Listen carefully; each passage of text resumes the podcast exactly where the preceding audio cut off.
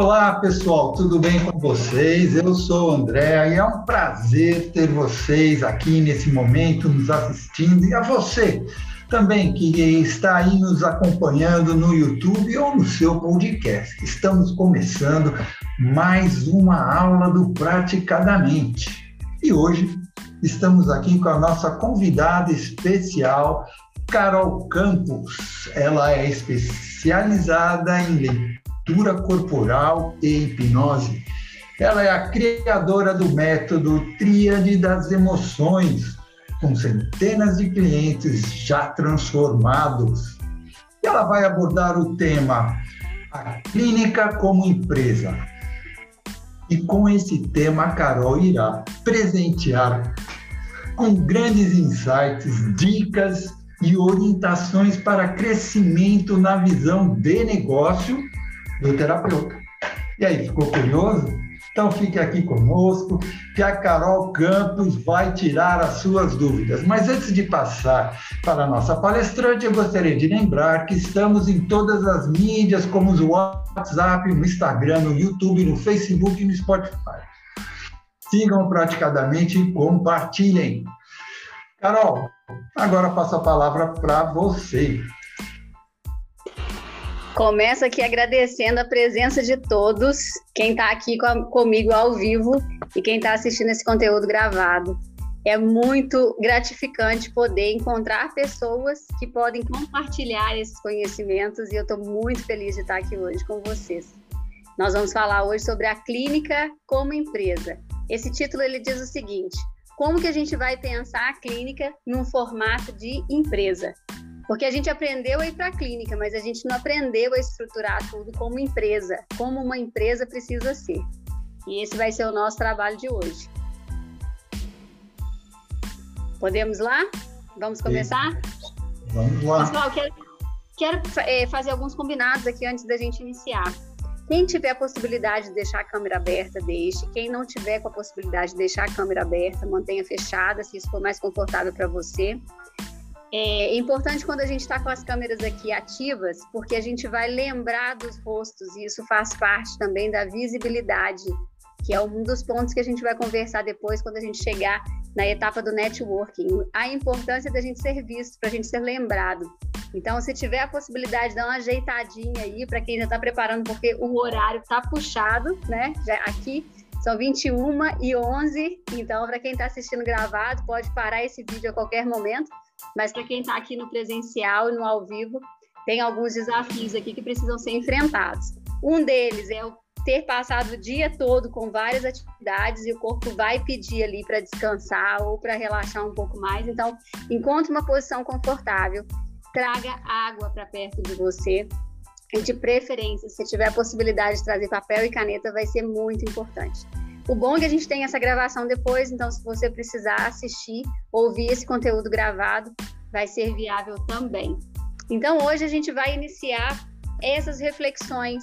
Eu cheguei até a clínica e essa clínica, ela está sendo estruturada, ela está sendo acompanhada, ela está sendo gerida como se fosse uma empresa, ou eu estou simplesmente trabalhando numa clínica porque eu resolvi atuar nessa área, mas eu estou ali tendo algumas dificuldades, alguns desafios que acredito que sejam os mesmos desafios que a maioria aqui vai ter. Nós vamos falar sobre tempo, nós vamos falar sobre espaço e sobre dinheiro. Esses são os três elementos que compõem a tríade das emoções. Só que mais especificamente aqui, hoje, tenho certeza que o que vai prender a atenção de todo mundo até o final vai ser a gente falar como é que eu posso fazer dinheiro com a clínica. Porque a gente aprende a ir para o consultório, a ir para o coachitório, a ir para o consultório de para hipnose clínica, seja lá o consultório que for, mas a gente não aprende a gerenciar essa estrutura. Quantas pessoas aqui tiveram um outro negócio, ou têm um outro negócio além do consultório? Eu vou pedir que vocês coloquem no chat para mim, eu, eu, eu, eu, eu, eu, e colocar aqui quem é exclusivamente é, o profissional que atende na clínica, no consultório. Então, se você só atende no consultório, sinaliza assim, exclusivo. E para quem tem mais de uma atividade, sinaliza que você trabalha com outra atividade também. porque esse também é um grande desafio que nós temos, gerenciar ou girar alguns pratos, né? A gente tem os pratos que a gente precisa girar do nosso dia a dia e muitas vezes fazer dinheiro para pagar as nossas contas. E aí sim a gente dedicar um tempo adicional para o que a gente vai fazer na clínica. Isso faz sentido para vocês? O que eu estou dizendo aqui faz sentido? Dá para lembrar de coisas e de desafios que a gente tem nesse momento? Sinaliza também para mim aqui, para quem está ao vivo, que realmente está fazendo sentido isso para vocês, ok?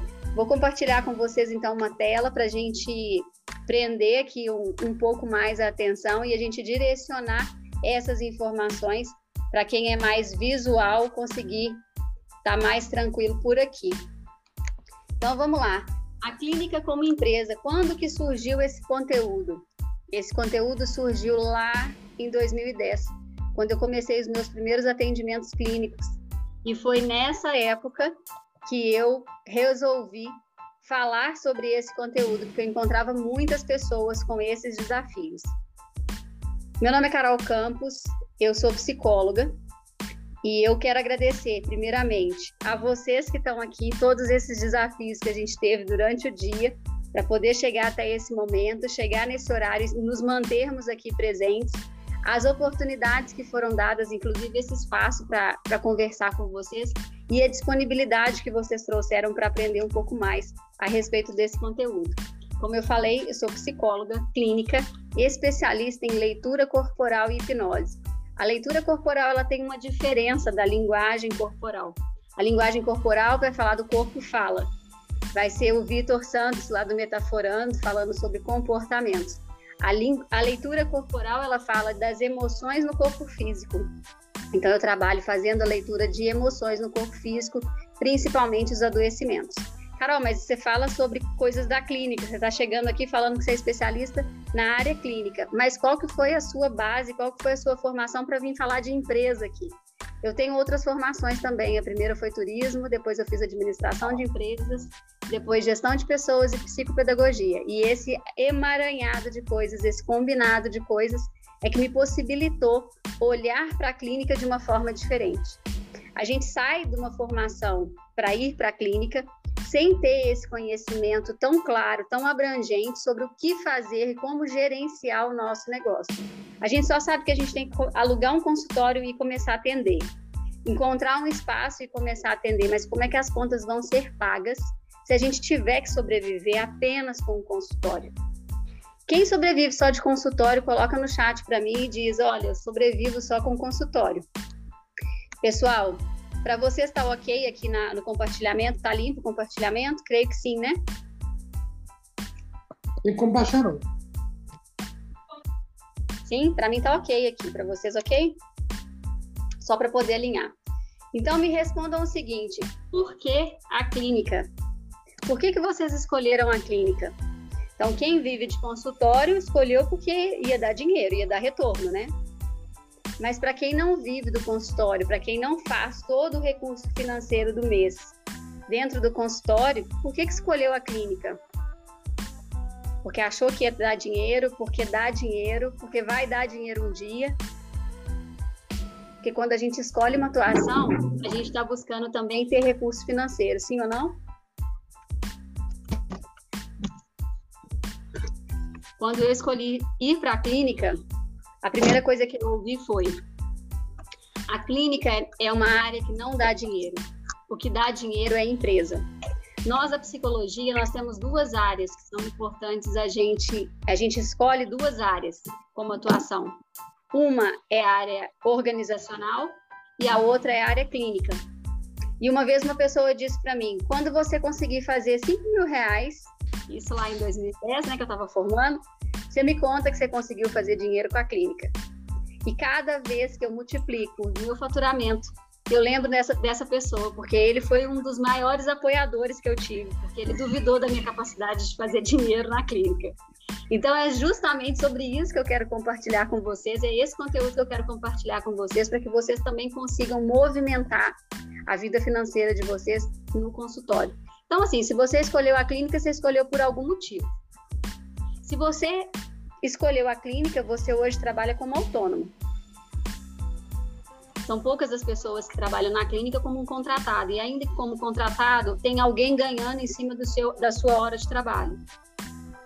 Tendo em vista que você está recebendo, se você está fazendo com que alguém ganhe pelo trabalho que você executa, você ainda é um prestador de serviço. Eu digo que existem quatro possibilidades. Pessoal, quem tiver com o áudio aberto puder fechar, daqui a pouco eu abro para a gente compartilhar mais informações, ok? Existem quatro possibilidades de fazer dinheiro na vida. Anota aí. Uma delas, estudar e passar num concurso público. A outra, abrir o próprio negócio. No caso aqui, abrir a clínica, ser autônomo, ter o próprio negócio. A outra é trabalhar para alguém. E a outra é fazer dinheiro de forma irregular, ilegal.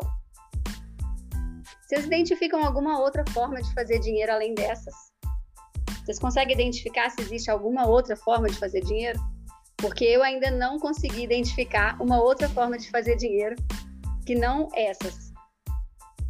Então, se a gente não é concursado, se for concursado, muitos tiveram que fazer uma escolha, inclusive. Tem pessoas que ainda estão compartilhando as duas áreas. Tem pessoas que saem, querem preparar a clínica para conseguir sair pedir exoneração, às vezes, de um cargo para poder trabalhar só com a clínica. Eu já atendi pessoas também nesse, contexto. Tem pessoas que vão querer abrir o próprio negócio, ainda que seja para abrir o consultório, abrir a clínica. E outras pessoas vão trabalhar com a clínica para fazer com que o recurso chegue até elas mesmas. Então, em qual contexto você está inserido e por que, que você escolheu ir para a clínica? Visto que existem muitos desafios. E é essa reflexão que a gente precisa fazer. Justamente para a gente entender se você escolheu a clínica, tem uma, alguma coisa na sua história que faz sentido, que fez sentido para que você buscasse esse caminho. E aí eu vou compartilhar com vocês que na minha história, a escolha que eu fiz foi baseada na minha formação, mas ao mesmo tempo na minha missão no meu propósito de vida, que é apoiar pessoas a se desenvolverem, a transformarem as próprias vidas a partir do que eu compartilho com elas de conhecimento. Então, a gente tem um propósito em estar na clínica. E para quem ainda não localizou o propósito, é muito importante que a gente trabalhe depois em cima disso e a gente converse a respeito disso, porque para eu colocar a energia para fazer o meu consultório acontecer, eu preciso ter um propósito de estar aí, estar tá ali. Né? O dinheiro ele vai vir como consequência de algo maior que eu tenho que executar. Se eu pensar assim, eu vou para o consultório porque eu vou fazer dinheiro, talvez o caminho esteja meio invertido ainda. Então busca na sua história, na sua vida, no seu, na sua trajetória, no seu trajeto, o que que você precisou fazer, quais as escolhas você precisou ter, quais as formações que você trouxe até aqui, que você tem até esse momento quais foram os desafios que você enfrentou para chegar até aqui. Por que, que a gente levanta essas informações todas? Porque quando eu for entregar uma proposta para um cliente, proposta? Que proposta, Carol? Converso com as pessoas por telefone, mando para elas o preço da minha sessão e elas vão me falar que hora que elas têm de disponibilidade para eu poder atendê-las. É assim que vocês fazem? A gente envia proposta para o cliente e a gente diz para o cliente o que, que nós fizemos até esse momento, o que, que a gente tem de bagagem, o que a gente precisa entregar para o cliente, uma possibilidade dele entender qual é o valor que eu, empresa, tenho. Então, quando eu consigo mapear essas informações, por que, que eu estou na clínica, qual que é o propósito disso, qual que é a minha história, o que, que eu estou fazendo aqui, o cliente vai comprar um propósito e ele vai sentir que aquela pessoa que está ali, no caso você, tem como ajudá-lo nessa caminhada. Então o cliente precisa ver que o que você está apresentando para ele faz um sentido. Senão ele não vai te comprar, ele vai comprar alguém que tem mais convicção do que está fazendo ali.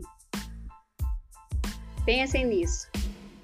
Então, compartilhando a história, pensando na nossa história, a gente vai pensar também em termos de estrutura, o que, que eu preciso ter no meu eu empresa? Na minha empresa hoje, o que, que eu preciso ter em termos de estrutura? Então, eu comecei conversando com algumas pessoas aqui antes da gente iniciar essa, essa apresentação e algumas pessoas me disseram que estão em lugares diferentes. Então, é muito comum a gente conversar com pessoas de cidades diferentes e querer colocar preço no que a gente faz, sem a gente fazer uma análise do mercado. Então, baseado no lugar onde você está, você vai ter uma estrutura que você vai pensar como que ela vai ser precificada e valorizada. E nesse conteúdo hoje a gente vai trabalhar a estrutura do consultório em si, como posicionar essa, essa, esse consultório no mercado. A gente vai falar sobre a área comercial e a área de vendas. Nós vamos falar também de gestão de pessoas. Carol, mas sou, sou só eu. Mas você tem pessoas que estão associadas ao seu negócio. A gente tem que também saber gerenciar. E a gente precisa saber gerenciar a principal pessoa do consultório, a principal pessoa da sua empresa, que é você mesmo. E a gente vai também falar sobre isso. E a questão financeira. Então, como que a gente vai organizar essa questão financeira? Antes da gente seguir aqui para a questão, para a parte da estrutura, eu quero pedir que algumas pessoas abram o áudio, abram também aqui, né, com o vídeo, se puderem, como a gente falou, tendo a visibilidade fica ainda melhor e falem, contem pra gente o que que te trouxe para a clínica. O que que te fez seguir esse caminho de ir para a clínica? Quem vem? Posso falar? Por favor, Gilson. Desde criança eu queria ser psicólogo, mas a, a frase era comum a todo mundo: psicólogo no Brasil morre de fome. Eu não queria morrer de fome, então eu acabei me tornando outra coisa, fui fazer comunicação social, me tornei relações públicas, jornalista, publicitário. E agora na pandemia, onde eu fiquei em casa, né, sou gerente de vendas hoje de uma multinacional, tá? É, eu tive a oportunidade, me apresentar a oportunidade de estudar psicanálise.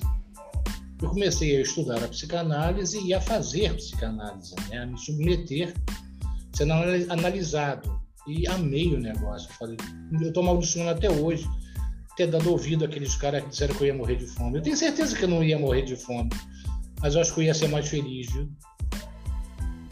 Nossa, muito obrigada pelo compartilhamento. Sensacional.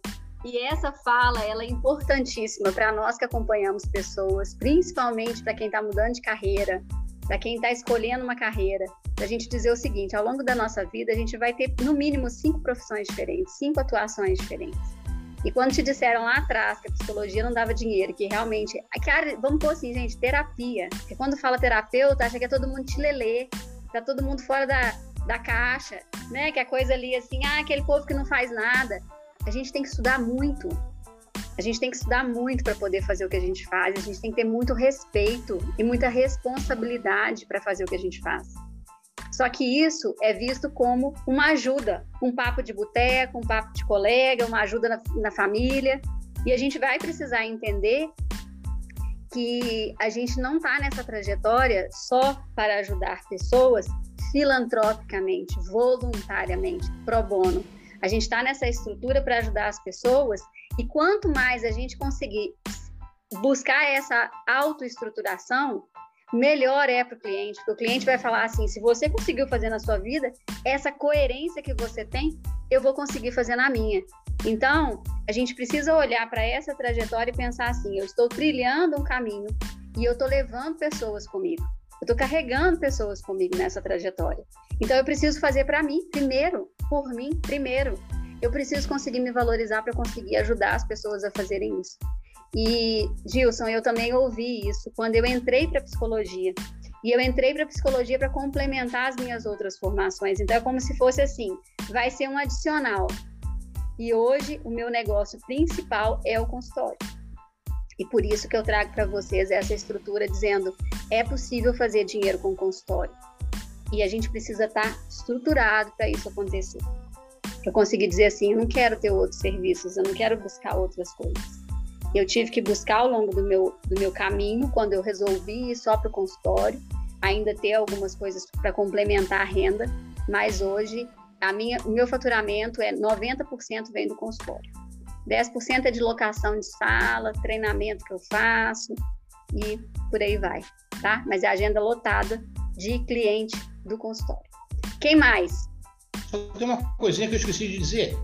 é Sim. que durante a análise, né, o meu professor, que também é meu analista, deixou escapar que fazia hipnose.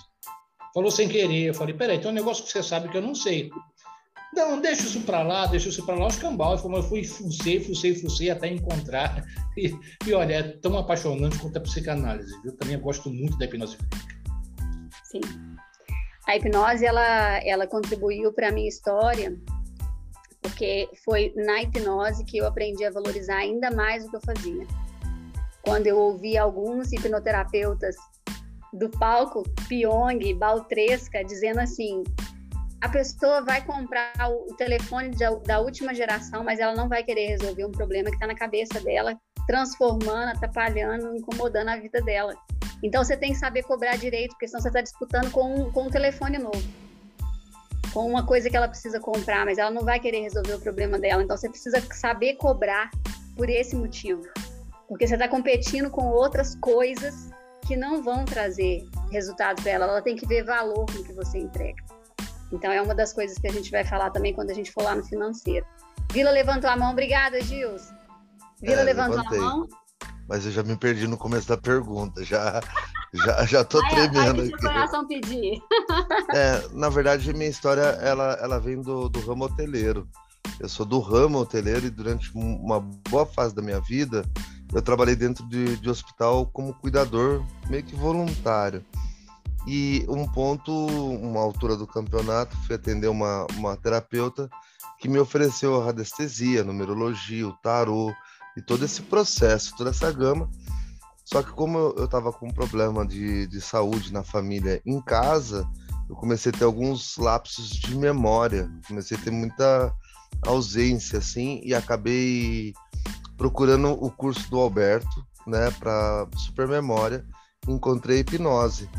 Então eu me sinto meio escolhido pelo processo e não que eu tenha escolhido.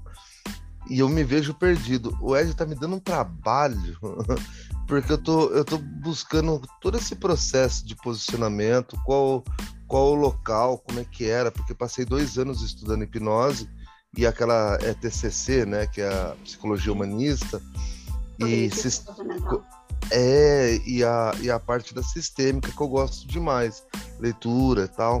Mas eu ainda, eu ainda me sinto perdido nesse processo. Tô aqui, eu, os trabalhos que eu tenho feito como terapeuta, eu tenho recebido ótimos feedbacks, né? Feedbacks, não feedback. E, e isso me motiva a dar passos, mas eu ainda tenho muita dificuldade a começar a ligar desligar o computador. Mas tô aí, é, é uma decisão, não é uma escolha. E esse posicionamento é, é bacana ouvir. Sim. A gente precisa respirar a autoridade, de ter conhecido, de saber mais, de ter aprendido coisas que vão além de outras pessoas, de outros profissionais. Independente da área que a gente estiver. Né? Então, algumas pessoas ficam ali buscando, buscando, buscando fazer várias formações e não conseguem sair do lugar. Então, a gente precisa localizar o que, por onde a gente vai começar. Então, eu vou começar por essa área aqui, eu vou falar disso, eu vou me tornar especialista nisso, que é uma das coisas que a gente vai falar também.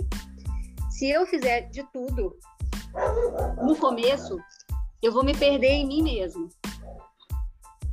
Eu, eu gosto de eu gosto demais em terapia para dor, né? Do, do, do chave inglesa, que ele fala lá o Flávio e tal. Gosto demais daquele processo e as pessoas que eu atendo normalmente são ou oncológicas ou tem aquela fibromialgia e problemas de coluna e, e a solução delas no, diante do processo é, é, muito refrescante, eu acho que a palavra não é nem de cura, mas é de olha, agora eu consigo andar adiante. É muito Isso. bacana. Então, eu tô focando nisso, mas eu não consigo me ver um profissional, porque eu não tenho a bagagem dentro da terapia. Não sou um psicólogo, não sou psicanalista. Como, como eu me colocaria diante desse processo para me vender? Nós vamos, nós vamos amarrar essa informação até o final. Combinado. E antes do Ivo falar, que ele vai complementar o que nós estamos falando também, é, existe uma frase, teve uma frase que eu ouvi no, no processo de coaching, a gente critica tanto, né, o pessoal que fez coaching, que formou em coaching, mas o coaching é sensacional. É. E uma das coisas que o meu professor falou na época, eu lembro assim, eu tava, tinha uma pessoa do meu lado, ela falou assim, olha, eu não, não tenho experiência com nenhum tipo de atendimento, como é que eu vou falar que eu faço coaching, que eu, que eu, que eu sou da área? É, eu não tenho vivência nenhuma. E ele disse assim, a vivência que a gente vai considerar é a experiência de vida. E hoje, como, mesmo como psicóloga, que muitos psicólogos criticam a atuação de profissionais que não são formados em psicologia, hoje eu digo assim: da mesma forma que tem terapeutas que não deveriam estar na função, tem psicólogos que não deveriam estar nessa função. Então a gente tem que saber é, apurar o nosso conhecimento, aprimorar o nosso conhecimento para a gente ser muito bom, independente da nossa formação. Eu tenho um cliente que é ele, ele é formado em física e matemática, está fazendo psicanálise agora, procura, procura, procura, e às vezes ele fala assim: Eu queria ser psicólogo. Eu falo: Não, você é tudo isso que você já é. Então, como que você vai ajudar as pessoas com essa formação que você tem? Tem pessoas que vão buscar uma formação específica de um psicólogo. E tem pessoas que vão buscar outras formações, às vezes não psicólogos, inclusive. Então, a gente tem que lembrar disso buscar ser o mais especialista possível para a gente conseguir conquistar esse posicionamento no mercado. Tá certo. Obrigada, Obrigado. Pela... Irmo, baixou a mão? Assim, baixei. É, então, Carol, é assim, é, eu vou falar um pouquinho da minha experiência, porque eu tenho a primeira fonte de renda é advocacia. E quando eu fui para a clínica, né, Uh, eu fiz muito pro bono porque, assim, eu não precisava disso uh, da clínica como dinheiro, né? Eu queria aprender. Só que esse querer aprender, né? A gente tem que tomar um cuidado com isso porque acaba estourando o tempo. Eu queria isso. aprender, colocar um prazo. Que nem eu, o meu prazo foi um ano. Atendendo. Ah, podia pagar, pagava, se não podia pagar, não pagava, e assim. Uh, hoje, né? Eu chego e falo para a pessoa, o pacote com cinco sessões é R$ 1.500, você paga no cartão de crédito até cinco vezes. Aí tem pessoa que fala assim, posso fazer Pix? Pode. Tem desconto? Não, porque não é justo. Não é justo para as outras pessoas que pagaram 1.500. Então, hoje eu aprendi a fazer isso, mas é muito difícil, né? porque você fala assim, é, não é, é, é assim, é uma segunda fonte de renda. Né? Eu uso a clínica como uma, uma, uma fonte de renda adicional. Né? É, então, assim... O desafio é a gente conseguir é, combinar as duas coisas, conciliar as duas áreas, porque às vezes mistura. Eu falo que eu tenho dias da semana para eu falar de outros assuntos, porque senão eu misturo os assuntos. Então eu separo a agenda também de uma forma bem específica. E a gente, ao conseguir separar isso, você tem muita tranquilidade de dizer para o cliente quanto que você cobra. E aí você vai atrair também clientes que estão no perfil que você busca, que é uma das coisas que a gente falou a respeito da. Nós vamos repetir, né? Vamos falar melhor, mais um pouco sobre isso, que é a questão de você começar a atender também muita gente de graça. Então você gasta, gasta, gasta, gasta com cursos, faz curso um atrás do outro, fica ali é, absorvendo todo aquele conteúdo e pouco aplicando. E depois você quer receber por aquilo, mas você não, não, não praticou no tempo que aquilo ali tinha que ser praticado. Né? Eu não. tive um momento da vida que eu estava estudando leitura corporal desde 2008, 2009, e aí eu estava assim, um curso atrás do outro, mais os outros cursos tantos que eu fiz, e aí chegou um momento que eu falei assim, eu não quero mais comprar nenhum curso, não vou comprar mais nenhum curso de leitura. E olha que cada um é mais maravilhoso que o outro. Eu falei assim, eu tenho que aplicar agora. E tem que dar espaço de tempo e de dinheiro para fazer isso, é, fazer outras, outras formações. Tá? Então localizem também na história de vocês se vocês ficaram ali, ó, o Pac-Man do, dos cursos. E aí vai só comendo, comendo, comendo, comendo. Chega numa hora que você fala assim, tá, mas como é que eu vou aplicar? Que é o que você está falando, né, Irma? A gente conseguir conciliar essas duas coisas aí, a gente precisa conciliar. Certo? Vamos lá para a estrutura, então. Aí eu resolvi abrir minha clínica. E aí eu preciso me posicionar. A gente tem lá os quatro P's do marketing. A gente vai precisar pensar assim, por onde que eu vou começar, em que lugar que eu vou me situar. Compartilhando a minha história com vocês, eu estou em Belo Horizonte e quando eu resolvi abrir o meu consultório aqui em Belo Horizonte, eu conheci uma pessoa que estava fazendo a formação em coaching comigo e ela tinha uma sala. E ela falou assim: se você quiser atender na minha sala, você pode atender. A gente vai, eu vou fazer uma sublocação, você vai me pagar por horas de atendimento. Então a gente tem essa opção ainda, né? Para quem está fazendo atendimento presencial. E a gente tem agora muita opção do online, mas para algumas pessoas e para alguns clientes esse formato ainda não está muito convincente. Tem algumas áreas, o IRMA, por exemplo, tem que pegar no pé da pessoa, não dá para fazer online, né? Não dá para pegar o pé online. Então a gente precisa definir que lugar a gente vai estar. E aí essa pessoa me ofereceu como possibilidade fazer o atendimento no consultório dela, só quando eu chegava lá, ela me fez comprar as chaves do consultório, não me emprestou nem nada, eu paguei pelas chaves e quando eu devolvi, ela não me devolveu o dinheiro e eu não tinha possibilidade de guardar nada dentro da sala. Então, esse foi meu primeiro contato com o mundo da clínica. E aí, quando eu vi aquela realidade, eu falei assim: eu não quero entrar numa sala onde eu não possa guardar um caderno e uma caneta, vou ter que levar tudo embora para casa.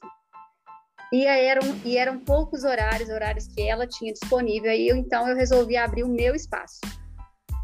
Encarei o aluguel de uma sala no centro de Belo Horizonte, mobilei a sala com duas poltronas, um tapete que eu ganhei, as poltronas eu paguei em 10 vezes, era uma poltrona bem simples, não tinha dinheiro, precisava montar a estrutura, comprei duas poltronas, um tapete que eu tinha ganhado de família e falei, vou começar a atender. Eu só tinha isso no consultório. E aí, a partir daquilo, eu fui fazendo então os clientes e fui divulgando e fui dizendo que eu estava atendendo. Eu saí da faculdade, eu tinha sete clientes. Quando eu comecei a atender, eu não tinha nenhum, porque todos tinham me prometido que iam ser meus clientes, mas nenhum deles foi. E isso se aplica também para os clientes que são pro bono. A gente vai pedir que essas pessoas venham para a gente experienciar a prática clínica, só que a gente não vai conseguir fazer com que elas se mantenham na clínica com a gente. Vou falar assim sobre investimento e receita. Então a gente vai precisar pensar o seguinte: em qual região que eu quero estar da minha cidade? Por quê? Porque o cliente ele vai te perguntar se você faz atendimento presencial também para onde, se você estiver divulgando na sua cidade. É claro que é muito interessante você ter muitas pessoas online, só que é interessante também que você tenha um lugar para você atender presencial, tá? Por quê? Algumas pessoas podem se posicionar dizendo eu só vou atender online, mas você pode se ver numa situação de, uma, de um cliente, um super cliente, te chamar para um presencial e você não ter disponibilidade de lugar. Então, procura na sua cidade, encontra, escolha um lugar aonde você possa se posicionar para fazer o atendimento online, o atendimento presencial. Depois desse, dessa aventura que foi começar a estruturar o consultório, o que, que eu pensei? Eu já tive República, então vamos montar um coworking. E lá estava montado em 2010 o primeiro coworking clínico que eu tive notícia em Belo Horizonte, porque até então eu não sabia de mais ninguém que dividia muitas horas de, de sala, então eu resolvi compartilhar. Então, se você está numa sala também, você está num espaço onde você tem a possibilidade de compartilhar, o custo do espaço ele vai ser diminuído, vai ser minimizado. Então, o custo de sala é uma das coisas mais altas, um dos custos mais caros que a gente tem, porque nem sempre você vai ter cliente para poder pagar o custo fixo para pagar um aluguel, um condomínio, a, a, luz. Se puser internet, então aí internet. Antigamente ainda tinha o telefone fixo, né? Agora com o celular facilita muita coisa, mas você tem a possibilidade de montar essa estrutura e compartilhar essa estrutura. E no que você já tem hoje, para os clientes que você atende, esse espaço realmente entrega o que você se propõe? Então, para quem está, por exemplo, na hipnose, Aconteceu um momento da minha, da minha vida que foi: eu tinha clientes grandes, pessoas altas, e eu tinha uma poltrona que não cabia as pessoas. Eu tive cliente que teve que esperar a reforma de um sofá porque ele não cabia numa poltrona de um lugar por causa do tamanho dele. Então a estrutura que você vai preparar para receber o cliente vai fazer muita diferença também. Então se você for escolher tanto para sublocar uma sala, para alugar uma sala, ou para ter o seu próprio consultório, pensar que o espaço da sua empresa vai fazer diferença. É o primeiro lugar que a pessoa vai chegar, vai ver aquela estrutura e vai se sentir ali acolhido para poder receber aquele atendimento. O produto que nós entregamos é o nosso atendimento, é o nosso serviço. Então a gente tem que estar tá ali com tudo preparado para que isso aconteça. Por isso que a gente vai falar também de ser especialista no que a gente faz. Já chamo, Irma. Então, eu tenho um espaço de atendimento, eu consigo acolher a pessoa, receber aquela pessoa de forma confortável, porque na percepção do cliente, para quem é desse mercado também, a gente vai falar disso também sobre comercial e vendas. O meu cliente precisa ter uma boa experiência, porque ele vai entender qual é o valor agregado daquele serviço que eu estou vendendo. Se eu chegar, se eu cobrar ali 300, 400, 500 reais uma sessão, uma hora de sessão, e não oferecer um copo d'água para ele, numa poltrona que não é confortável, ele vai pensar: eu estou investindo em quê? Ah, mas está investindo no conhecimento, na experiência, na, na mudança que ele está tendo? Sim, só que se ele for para um outro consultório que vai acolhê-lo melhor, talvez por causa disso, por causa da poltrona, por causa da falta d'água, ele deixa de escolher você para escolher uma outra pessoa. Então lembrem que o detalhe faz muita diferença também na sua empresa. Irmo,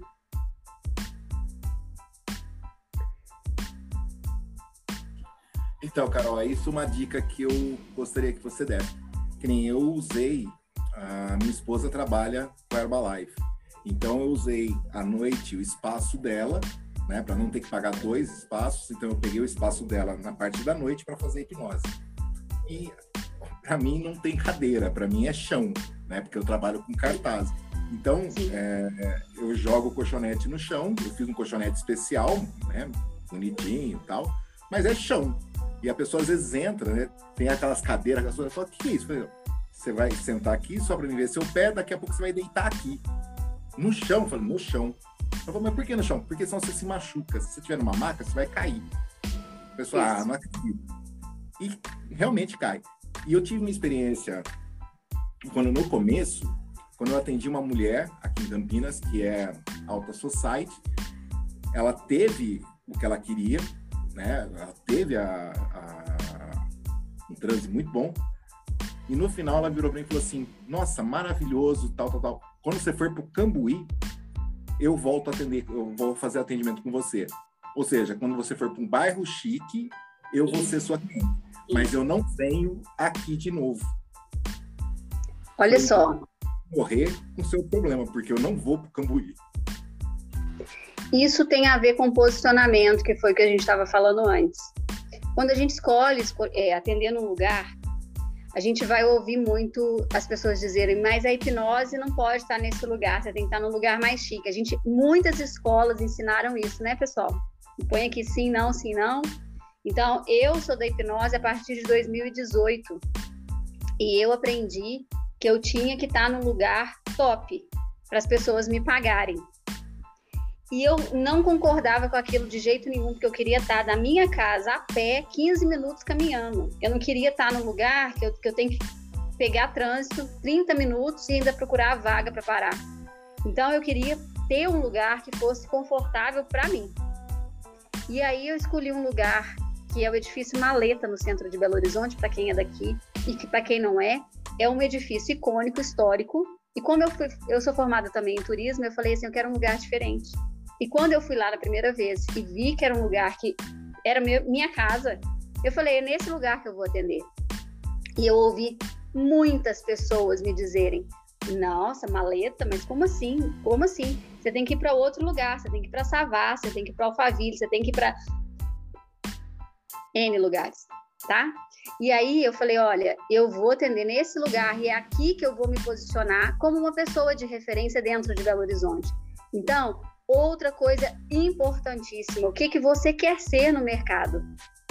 Eu escolhi ser referência em hipnose clínica dentro de Belo Horizonte. E fui, fui buscando estratégias para conseguir fazer isso. Como psicóloga, muita gente começou a me conhecer e foi fazendo processo comigo.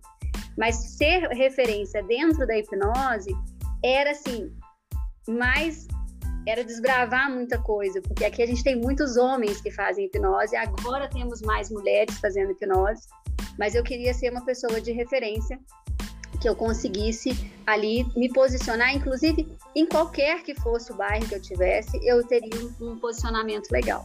Então, eu fiz essa escolha, escolhi também modificar a minha sala, aos, foi aos poucos, eu fui fui é, renovando as coisas, fui colocando as coisas e alugando para outras pessoas para conseguir fazer isso, porque eu não tinha recurso financeiro no início, não tinha, eu não fiz empréstimo para fazer reforma. Então, pense assim, no lugar que você quer estar, onde você vai se sentir bem. Então, às vezes a pessoa fala: "Ah, eu quero estar num lugar chique, tal, tal, tal". Mas você vai ter um estresse para se deslocar, você vai ter um estresse para chegar até o lugar, você vai ter um estresse porque você vai chegar, a sala vai ter um cheiro que você não gosta. Então, escolha o lugar aonde vai te dar mais prazer em estar, porque é aonde você vai performar mais. E aí você vai ser especialista, vai definir o que você quer especificamente e vai dizer assim: eu vou ser muito bom nisso. Então, quando eu escolhi dentro da leitura corporal conciliar com a hipnose, eu sou uma das poucas pessoas, até então eu sou única, que faz a hipnose com a leitura corporal, que é uma escola daqui de BH. Então, quando eu conciliei as duas coisas, eu tirei a massagem, na leitura corporal a gente faz massagem como prática terapêutica e coloquei a hipnose. Eu me tornei exclusiva nisso. Porque vem um jogador de vôlei para me dizer que ele tem uma trava na lombar e eu vou, através da hipnose, localizar o que, que ele tem. Qual foi o fato que aconteceu com ele que, deu, que gerou aquela trava na região lombar. E geralmente, pessoal, a lombar tem a ver com dinheiro, porque é a base de tudo da nossa pirâmide. Se for pensar pela pirâmide de Maslow, é a base das necessidades está ali na lombar.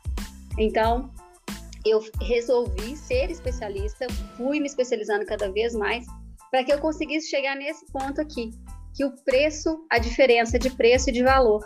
Então, quando o cliente te liga ou te manda um WhatsApp ou te pergunta qual que é o seu preço, qual é a reação que você tem primeira? Você já fala para ele qual é o preço? Ou você dá um jeito de conversar, entender como que é?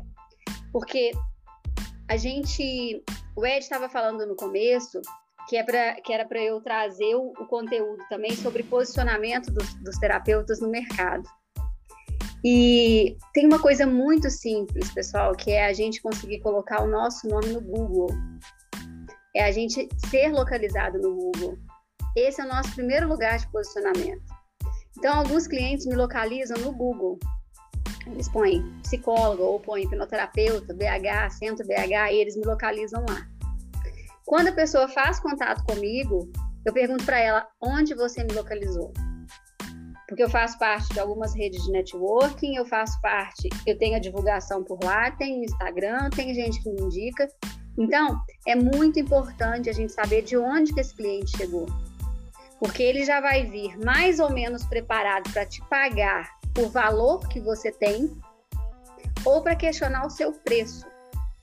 E eu vi que pessoas que vinham aleatoriamente da internet, se eu não tivesse um trato muito rebuscado, ela não conseguiria pagar o que eu estava cobrando do meu valor. Ela queria co colocar preço. Então, como foi o exemplo dado aí pelo Irma, era assim: você é muito bom para o que você está fazendo aqui neste bairro, mas quando você for para o Cambuí, eu te pago, eu te divulgo, eu falo sobre você. Então, a pessoa estava colocando preço não era nem valor, ela estava colocando preço. Eu falo assim, a cabeleireira que, que me atendia dentro do meu edifício, que era muito mais fácil eu ir ali fazer o serviço com ela, mora agora 30 minutos de distância, onde ela abriu o salão dela, e a gente vai do mesmo jeito. Por que, que a gente vai? Porque tem valor. E por que, que as pessoas dentro do consultório não vão fazer isso? Elas vão fazer isso se elas estiverem percebendo valor no que você está entregando. Então é isso que a gente tem que trabalhar para fazer. Diferencie preço de valor. E como que a gente faz essa diferenciação? Aquela listinha que a gente fez lá no começo. Dentro da minha história, dentro da minha trajetória, o que que eu tenho de diferencial, que eu tenho que preservar, valorizar e dizer para o meu cliente que eu tenho isso.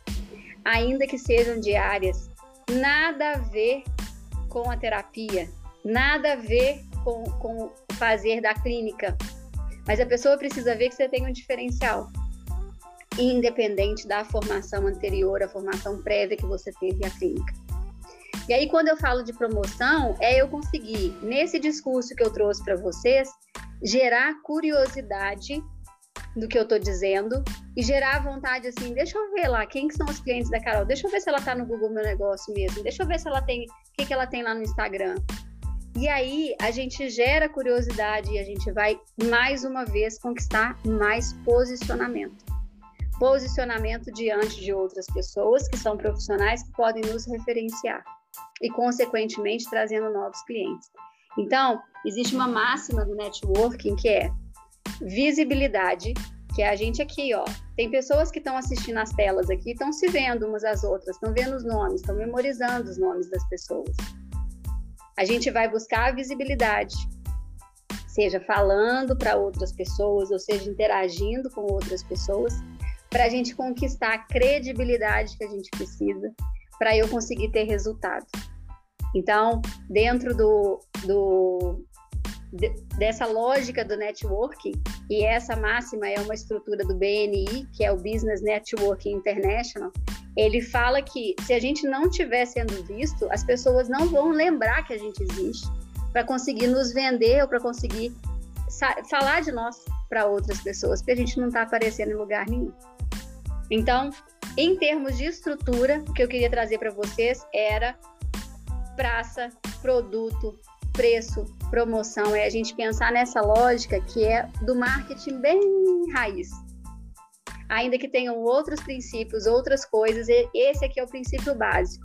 Eu preciso me posicionar num lugar, eu preciso ser especialista, eu tenho que entender a diferença de preço e de valor, e eu tenho que fazer promoção do meu negócio. A minha família precisa saber o que, que eu faço. Se vocês perguntarem para a família de vocês se eles sabem o que, que vocês sabem, pra, que vocês fazem para divulgar vocês, muitos não sabem. Pessoas que formaram com vocês, pessoas que estudaram com vocês, se você ficar só esperando ouvi-la, não. Se você ficar só esperando as pessoas chegarem até você, vai ser muito mais desafiador. Você precisa ser visto, para ser lembrado. Por quê? Porque você é o seu departamento comercial, é o seu departamento de vendas. Você é o seu eu empresa na clínica. Então você tem que assoviar e chupar cana ao mesmo tempo, tem que fazer tudo ao mesmo tempo. Até você conseguir contratar pessoas para fazerem o que você não vai fazer. Já fiz muita faxina, continuo fazendo faxina até hoje, porque eu às vezes é tão pouca coisa que a gente tem que ajeitar que eu falo assim, eu mesma ajeito aqui, não vou chamar a faxineira para arrumar minha sala. E olha que hoje eu tenho três salas no edifício Maleta, eu comprei três salas lá. Uma delas eu alugo, outra foi Pilates, agora eu estou alugando também para atividades corporais, e a outra é a minha sala. E eu cuido desses espaços justamente para pensar assim, olha, isso aqui é meu, eu preciso cuidar aqui com todo amor e carinho, porque é a minha energia que está ali dentro para fazer a coisa acontecer, a coisa girar. Lá no começo me perguntaram o seguinte: é, por que, que os terapeutas têm bloqueio em fazer dinheiro, em e é fazer dinheiro, gente. Porque ganhar dinheiro é criança que ganha dinheiro, ganha mesada, ganha presentinho. A gente faz dinheiro, adulto faz dinheiro. E por que, que a gente não consegue fazer dinheiro com consultório? Respondam aqui, vamos pensar aqui no chat, respondam no chat. Minha tela compartilha para vocês? Acho que não, né? Deixa eu ver. Não, o chat não aparece para vocês. Tá vendo? O Durante estava falando que o Maleta é o lugar onde todos se encontram. É claro que eu fui para lá, porque eu adoro uma, uma confraternização. Então, o edifício Maleta é um lugar boêmio de Belo Horizonte, icônico. e aí, pessoal, me respondam o seguinte: você, no seu eu empresa, você faz dinheiro? Hoje você faz dinheiro com seu eu empresa, você consegue fazer dinheiro, você está ganhando o que você queria. Nessa hora é para talhar o sangue, essa hora da noite, para quem está assistindo isso gravado, assim, ó, para e pensa, tá ganhando o que você queria, você tá fazendo o que você queria. Como eu disse, criança ganha dinheiro e adulto faz dinheiro. Você está conseguindo fazer o que você queria de recurso? Aonde que começa essa lógica do fazer clientes e aonde que começa essa lógica de conseguir bater as metas de clientes e de dinheiro? Fala lá, Durante, me fala o que, que, você, que, que você pensou aí. Olha, o, o que ocorre é o seguinte: é, nós ouvimos aí o nosso, nosso amigo Gilson, né, falando que ele ele sempre gostou da psicologia, ele sempre gostou da mente humana, né? E eu acredito que todos que estão aqui sentem isso. E o grande problema que a gente parece que, que amarra a gente é que a gente parece que a gente tem que fazer isso de graça, entendeu? E tá errado, tá errado. Não existe isso negócio de graça. E a gente fica amarrado com isso aí. Muitas vezes a gente tem medo de dar preço, sabe? Quantas pessoas aqui, eu tenho certeza que de todos que tem aqui, tem 21 pessoas aqui, eu acho que 22 tem medo de dar preço. Aliás, 21, porque você tá fora. Pode, não, mas pode me incluir também, porque hoje eu passei por essa situação. eu mandei uma proposta, depois que a proposta foi com valor inicial, eu falei assim: ah, gente, eu podia ter cobrado um pouco menos, porque ainda não é dia 5. Mas você tocou num assunto muito interessante. A gente tem isso. Eu até anotei aqui que você perguntou assim, é, quando a pessoa entra em contato com você, da onde você é? Quem te indicou? Porque quando você tem uma indicação de alguém, tá? Vamos supor que você está tá atendendo um cara aí de Belo Horizonte que é um, é um cara empresário forte aí, que você está cobrando X dele. Porque um, você não vai poder atender um, um, cliente empresário muito grande, que ganha 200 mil reais por mês, você virar para ele e falar que você cobra 500 conto a hora, ele não vai querer saber com você, não. Ele vai procurar outro. Tá? Então você cobrou um valor. Muito bem, esse empresário te indicou uma pessoa, você pode cobrar mais ou menos o que cobrou dele. Tá? Agora, qual é o nosso problema todo aqui? quem indica para nós aqui, quando, quando indica, é um pro bono. Então, quando ele indica, ele quer um outro de graça. é porque você está ali ó, com o elo da corrente todo gratuito. Você tem que romper esse elo. Deixa eu ver, eu, eu vou te falar, deixa eu só te responder uma coisa para eu não perder depois. É, eu cobro um valor só para todos. Essa é a minha prática de mercado eu fui subindo os valores. Eu comecei cobrando 60, 50 reais. Lá em, em 2010, eu cobrava 150 a hora. Em 2010, 150 reais a hora um processo de coaching. De repente, eu não sei o que, que eu arrumei, que eu resolvi para a clínica de psicologia, eu joguei meu valor lá embaixo. E refi, comecei de novo a escada, porque coaching tinha que cobrar um tanto. É a mesma coisa da hipnose e aí eu tinha que cobrar menos na psicologia, eu me reduzi na psicologia, foi muito ruim. Mas aí no final eu comecei a fazer essa ascensão e foi aos poucos ali crescendo. Eu tenho cliente hoje que fala assim, mas eu sou da época que você cobrava 50 reais. Eu falei, mas eu não tinha esse tanto de horas já de atendimento e não tinha esse tanto de formação que eu tenho hoje. Então, por isso tem que vir comigo para poder crescer também seu valor hora. Então, a gente vai fazer essa, essa evolução. Mas aí, para eu não estender muito, Ed, vamos lá. Cris também queria falar. Ed? Não, eu vou só contar um, algo que acho que eu já contei para os meninos outra vez que eu vim aqui, de uma, eu peço consultoria também, quase na mesma linha, né? Eu tenho a Respire Play, que ela é online, né? O pessoal uh, divulga os seus trabalhos lá. E teve uma cliente minha que ela disse para mim o seguinte, Ed, eu já gastei 60 mil reais com com investimentos, com custos e tal e tal. Eu falei, caramba, que legal, então, por causa de toda a sua expertise, a tua consulta está em que? Em 700, 800 a hora? Ela não, Ed, está 90. 90. Falei, que isso? Está em 90, eu tenho muito pro bono. Falei, como? De que forma? Meu primeiro pro bono, me, me, a, a, minha cliente, que eu estava treinando, testando, é, da última formação que eu fiz, desenvolvimento humano, que foi de hipnoterapia, é, ela, ela me obrigou a cobrar dela, eu joguei um valor, não sabia como taxar, 65 reais. Eu digo que eu nunca fiz pro bono. Sou formado em coach, nunca atendi. Sou formado em psicanálise, nunca atendi. Sou formado em programação neurolinguística, nunca atendi. Sou formado em administração, nunca atuei. Tenho minha empresa hoje, mas não uso muito, mas... E aí eu só fui atender realmente quando eu fiz hipnoterapia. Então falaram que hipnoterapia é apaixonante, é apaixonante mesmo. Só que eu atendi brincando, testando, pro bono, não fui obrigado a cobrar. E eu não sei se é por causa da veia de ser gerente de vendas também, alguém disse que era gerente de vendas aí, é, não tem como, é, a, a, conta não fecha. Não tem como você viver Não. de algo que você ama Não. se você não ter, não fazer dinheiro. Gostei, gostei até da colocação, tá, cara? Vou pegar é mim isso, tá? De Você fazer dinheiro. fazer dinheiro. você não desbloquear isso. Foi até eu coloquei isso pra você, porque Sim. até, até nesse projeto aqui, eu vejo as pessoas com muita dificuldade em, em fazer dinheiro.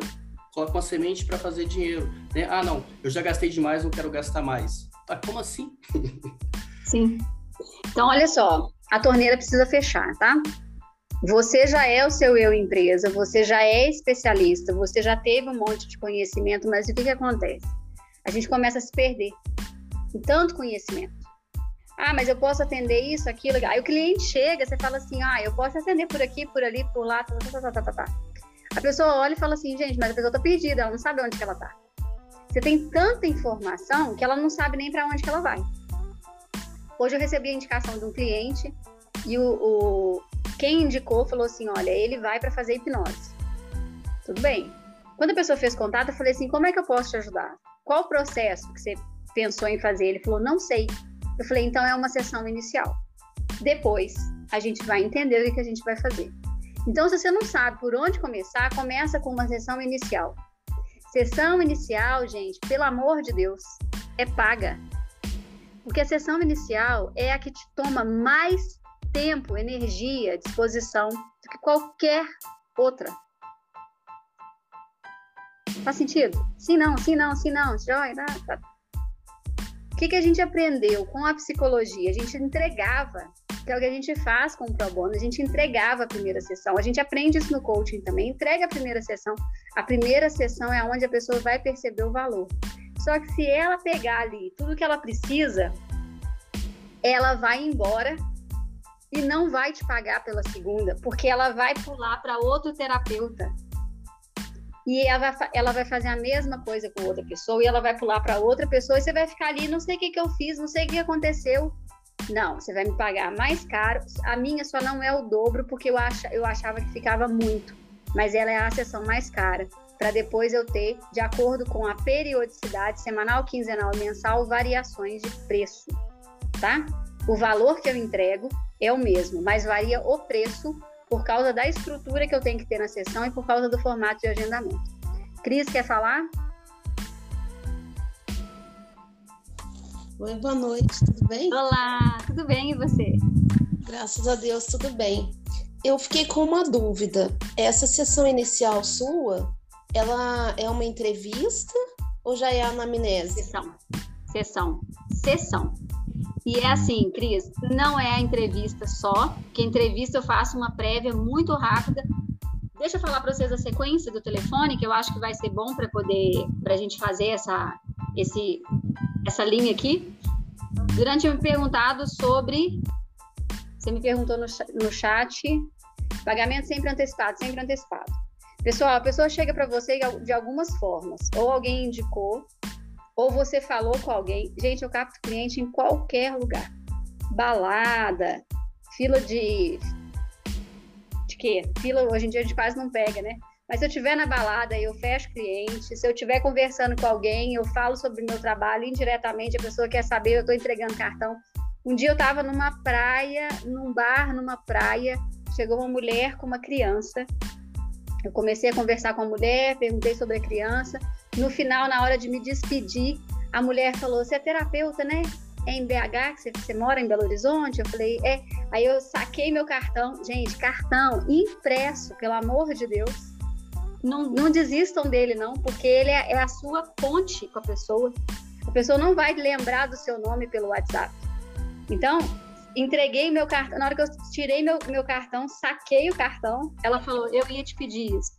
E eu entreguei. Ela ainda não fez contato comigo, mas pode ser que daqui a alguns meses ela mande um WhatsApp dizendo: Eu te conheci naquele bar na praia, você, você deu atenção para minha filha que é autista. E tá ali. Então a gente tem que estar pronto para fazer cliente em qualquer momento. Amarrando a informação, então. O cliente chegou para mim, seja lá de que forma for. Ah, eu faço um contato inicial. Sim? Quem, quem, quem? Fio? Ei, Fio, boa noite, tudo bem? Chegando. Então, tô recapitulando, como é que a gente faz então nesse contato inicial? A pessoa chegou para mim, eu preciso fazer um filtro para saber de onde ela veio primeiro. E é naquele filtro eu vou perguntar para ela qual é o seu e-mail. Pessoal, aí o Ed agora vai falar assim, ó, brilhei. Captação de lead, gente, pelo amor de Deus, tá? A pessoa chegou para você, a primeira coisa que você pede é qual o seu e-mail? Porque eu vou te mandar a proposta por lá.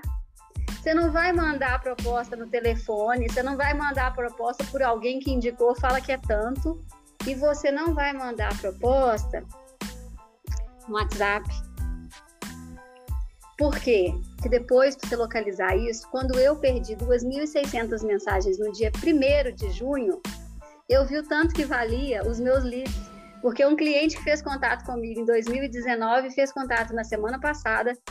Ah, eu gostaria de fazer atendimentos com você. Eu falei, você já podia me mandar seu e-mail, por favor? E eu localizei essa pessoa no meu banco de dados, no meu, no meu e-mail. Então, lembre que essa pessoa precisa te mandar o e-mail dela, porque é por ali que você vai fazer toda a comunicação depois. Então, a Cris estava perguntando, aí eu marco a sessão, fiz esse primeiro contato, mando preço para ela e mando um descritivo do que eu faço. Pessoal, se vocês quiserem, depois me mandem o e-mail de vocês, eu mando a minha proposta, vocês copiam a proposta, completando com o que vocês quiserem. Eu sempre faço isso, sendo com consultoria, sendo sem consultoria. Eu falo aqui, ó, copia aqui. Porque alguém um dia me ensinou e eu consigo honrar, eu tenho que honrar quem ensinou as coisas também que eu aprendi até aqui. E essa proposta ela vai se modificando ao longo do tempo e você manda então a proposta, mostrando para ela o que você tem de informação. Quando ela lê aquilo, você mandou o preço, ela vai falar assim: beleza, já quero fazer. Hoje eu mandei uma proposta com dó e o cara falou: tudo bem, vamos marcar. E eu, hã? Deu certo. Porque tinham, eu tinha estabelecido, eu tenho um valor que é sessão inicial, um valor inicial até o dia 5 do mês Passado do dia 5 é outro valor, outro preço, tá? Não é valor, não, outro preço. E eu resolvi colocar todo o mesmo preço, mais alto, na primeira sessão. Por que isso, pessoal? Porque você precisa financeiramente, a gente vai falar isso lá no financeiro, você precisa ter a previsão financeira do que, que vai acontecer na sua vida.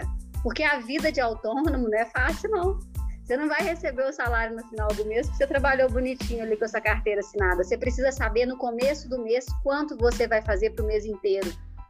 Porque aí você ainda vai ter tempo até o dia 10, o dia 15, dia 20, 25, 30 de fazer mais recurso financeiro. E por isso a gente cobra antecipadamente.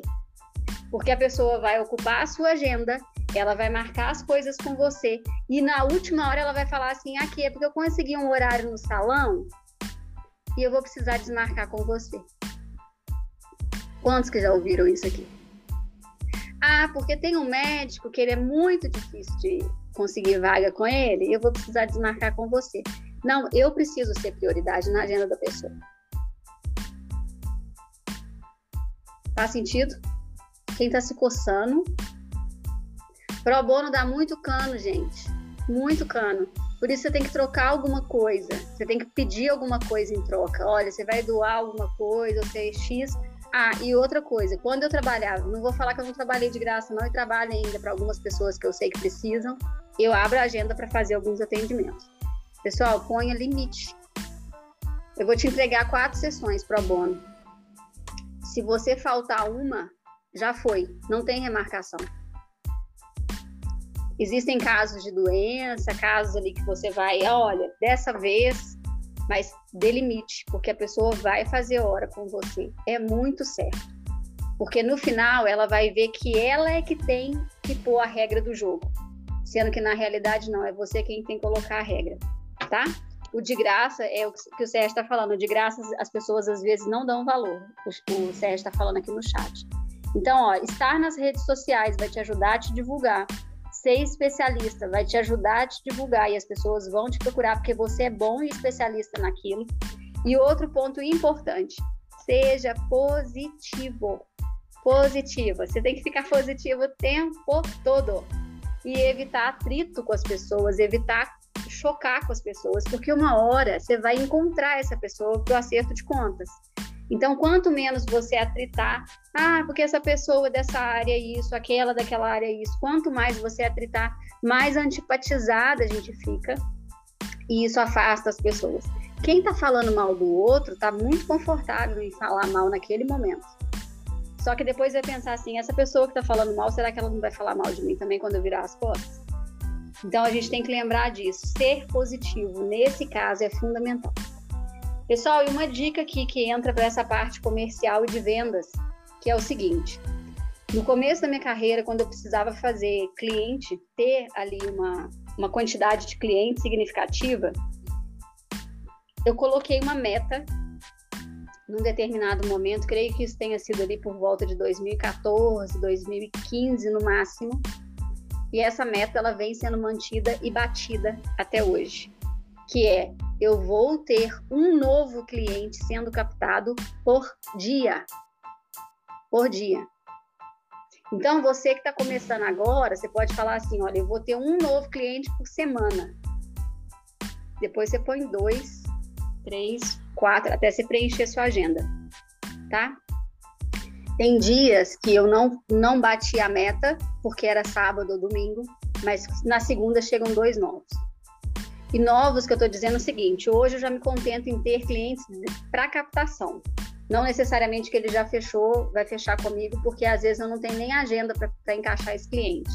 Mas a pessoa fez contato, tem interesse em iniciar em algum momento. Então, defina a meta, número de clientes que você vai ter por semana. Ok? Isso já vai ajudar a encher um pouco mais a agenda. E qual que é a lógica? Seu pensamento vai trabalhar para isso. Você vai saber no final da semana que você não bateu a meta, na semana seguinte você tem que ter dois. Na outra semana, na terceira semana, você tinha que ter no mínimo três. Então vai ter uma semana que você vai trabalhar muito para captar essas pessoas. Carol, mas eu não quero ter que captar cliente, eu quero que ele venha, Divino Espírito Santo, até mim, que ele chegue aqui e caia no balão. Uhum. Tá. Saci Pererê, né? Coelhinho da Páscoa. Saci Pererê, até acredito que ele existiu. Coelhinho da Páscoa. Papai Noel também. Todas as simbologias que você quiser. Se não tiver trabalhando, ele não vem. Porque o cliente precisa te encontrar trabalhando na sua empresa, porque ele vai olhar para a sua estrutura e vai falar: é isso aí que eu quero ter para mim também. Então, a sua prosperidade vai ser o seu impulsionador para que as coisas aconteçam, para que os clientes venham. Irmão? Então, Carol, eu uh, hoje coloco o seguinte: na primeira sessão, para algumas pessoas eu ainda faço free, eu não conheço, nunca vi. Eu quero conhecer aquela pessoa, então eu tiro um tempo para conhecer aquela pessoa, mostrar meu trabalho e se ela quiser, ela fecha comprar o, o pacote. Tem pessoas que já me conhecem, que eu sei que já me conhece, já passou alguma vez e volta. Essa eu já cobro o primeiro, a primeira sessão, né? Vou cobrar, eu vou ter que fazer de novo. Uh, então, retrabalho. E eu falo o seguinte: o valor que você está me pagando agora, eu abato se você fechar o pacote. Isso. A primeira sessão, na, na minha, no meu caso, é 350 reais. Isso. Se ela, se ela vem, se ela fechar, eu abato. Se não, ficou por aí. Existem pessoas, Irma, que vão adotar essa, esse formato. No seu caso, você já é especialista, você tem um produto diferente, que vai levar a pessoa a ter uma curiosidade para vir até você. Se eu não tenho ali algo que me diferencia no mercado, eu preciso colocar ali uma um receber. Porque às vezes a pessoa vai precisar de mais tempo para entender que eu sou bom naquilo. E às vezes eu não tô, eu, a pessoa não está vindo com referência. Se eu estiver fazendo um contato frio, eu estiver fazendo uma captação fria no mercado, eu vou trazer pessoas que nunca tiveram, não tem nem ideia de quem que eu sou, o que que eu faço. Então eu já tive casos assim, da pessoa pegar um cartão meu na rua e vir porque pegou o cartão. Então eu tenho que provar para ela que eu tenho credibilidade. Então, nesse caso especificamente, a gente às vezes vai, a gente vai ter que ter um trabalho maior para poder fazer isso. Ei, Fio, diga. É, oi, boa noite a todos. É, eu sou das antigas, né? Então, o que eu fazia muito é usar o cliente que eu estou tendo agora para ele ser o meu próximo divulgador. Eu sempre falo assim, escuta, eu estou fazendo um trabalho agora e eu estou fazendo uma, um, uma pesquisa, na verdade, daquilo que eu aplico e se conhece três ou quatro pessoas que têm um perfil mais ou menos que se adequam ao que eu estou fazendo. Ah, eu tenho tal, minha tia tal. Ah, bacana. Você pode fazer uma coisa para mim? Dá um toque, dá uma ligadinha para eles e fala de onde você está e o que você está fazendo. E eu faço o cara se tornar o meu vendedor às vezes. Porque Sim. eu só trabalho assim, eu não ponho anúncio, não tem meu, meu eu sou, meu, sou totalmente atrapalhado com isso, mas o, o, isso me dá uma. Quando eu pego, digamos assim, uma linha de clientes que tenha um, uma condição muito boa, por exemplo, eu cobro um certo valor mais alto às vezes, sabe? É, e essa linha eu vou seguindo, entendeu? E é fantástico nisso. E nesses quatro ou cinco que ela indica, sempre vai ter um pro bono, alguma coisa. Opa, falei muito. Foi. Não, eu tô, eu tô fazendo joia porque o Ed falou que você é old school. é. Onde que ele falou e, assim, isso? Gente, é, o Ed que falou, o Ed Alves que falou. É, essa. Que ele, tá, ele tá dizendo que você falou assim, ah, eu sou das antigas. Esse, esse formato, ele é sensacional. E você pode fazer isso dentro da própria sessão. Quando você relata uma, uma você pode ilustrar com alguma coisa que você fez, que você atendeu, e a pessoa vai identificar alguém que ela pode te referenciar. Então, é muito legal também. Hoje, uma outra estratégia que eu utilizo para captação é fazer lives com os meus clientes. Então, eu tenho clientes que estão na minha página, estou até precisando retomar agora, tanto profissionais quanto clientes, porque o cliente vai contar o que ele vivenciou e ele traz novos clientes. Mas aí, tocando o barco aqui, a gestão de pessoas da nossa empresa, gente, se eu sou o meu eu empresa, eu preciso ser prioridade. Então, seja para fazer o primeiro atendimento gratuito, ou seja para não fazer, seja para cobrar antecipado ou não, é pensar assim, o que, que eu quero para mim? Eu cheguei a um ponto que eu falei assim, eu não quero passar do dia 10 do mês tendo que pensar como é que eu vou pagar as contas. Eu quero chegar no dia 5 do mês com grande parte das pessoas já tendo fechado. E aí a gente trabalha para poder estruturar isso, para poder fazer esses recebimentos da forma que a gente preferir. Então, lembre que você é a pessoa que tem o conhecimento, você é o especialista. E você precisa montar uma estrutura que o cliente vai chegar e ele vai entender que já existe uma estrutura pronta. Não é você entregar para o cliente fazer a escolha onde que ele quer, o que ele quer fazer com o seu negócio. Entende? Então, quando você se coloca como foco, como você, quando você se posiciona como a pessoa que é a mais importante ali dentro da empresa, é, a gente não está falando de, de, soberba, a gente não está falando de crescer aqui a crista, não. É você dizer para o cliente que, olha, dentro do meu negócio, o sistema é meu. Se você chegar no McDonald's do Brasil e falar assim, eu quero guacamole, ele vai falar assim, aqui não tem. Talvez você consiga lá no Chile, mas aqui a gente não tem. Você não vai chegar e dizer o que, que é que você quer, como que você quer que seja feito.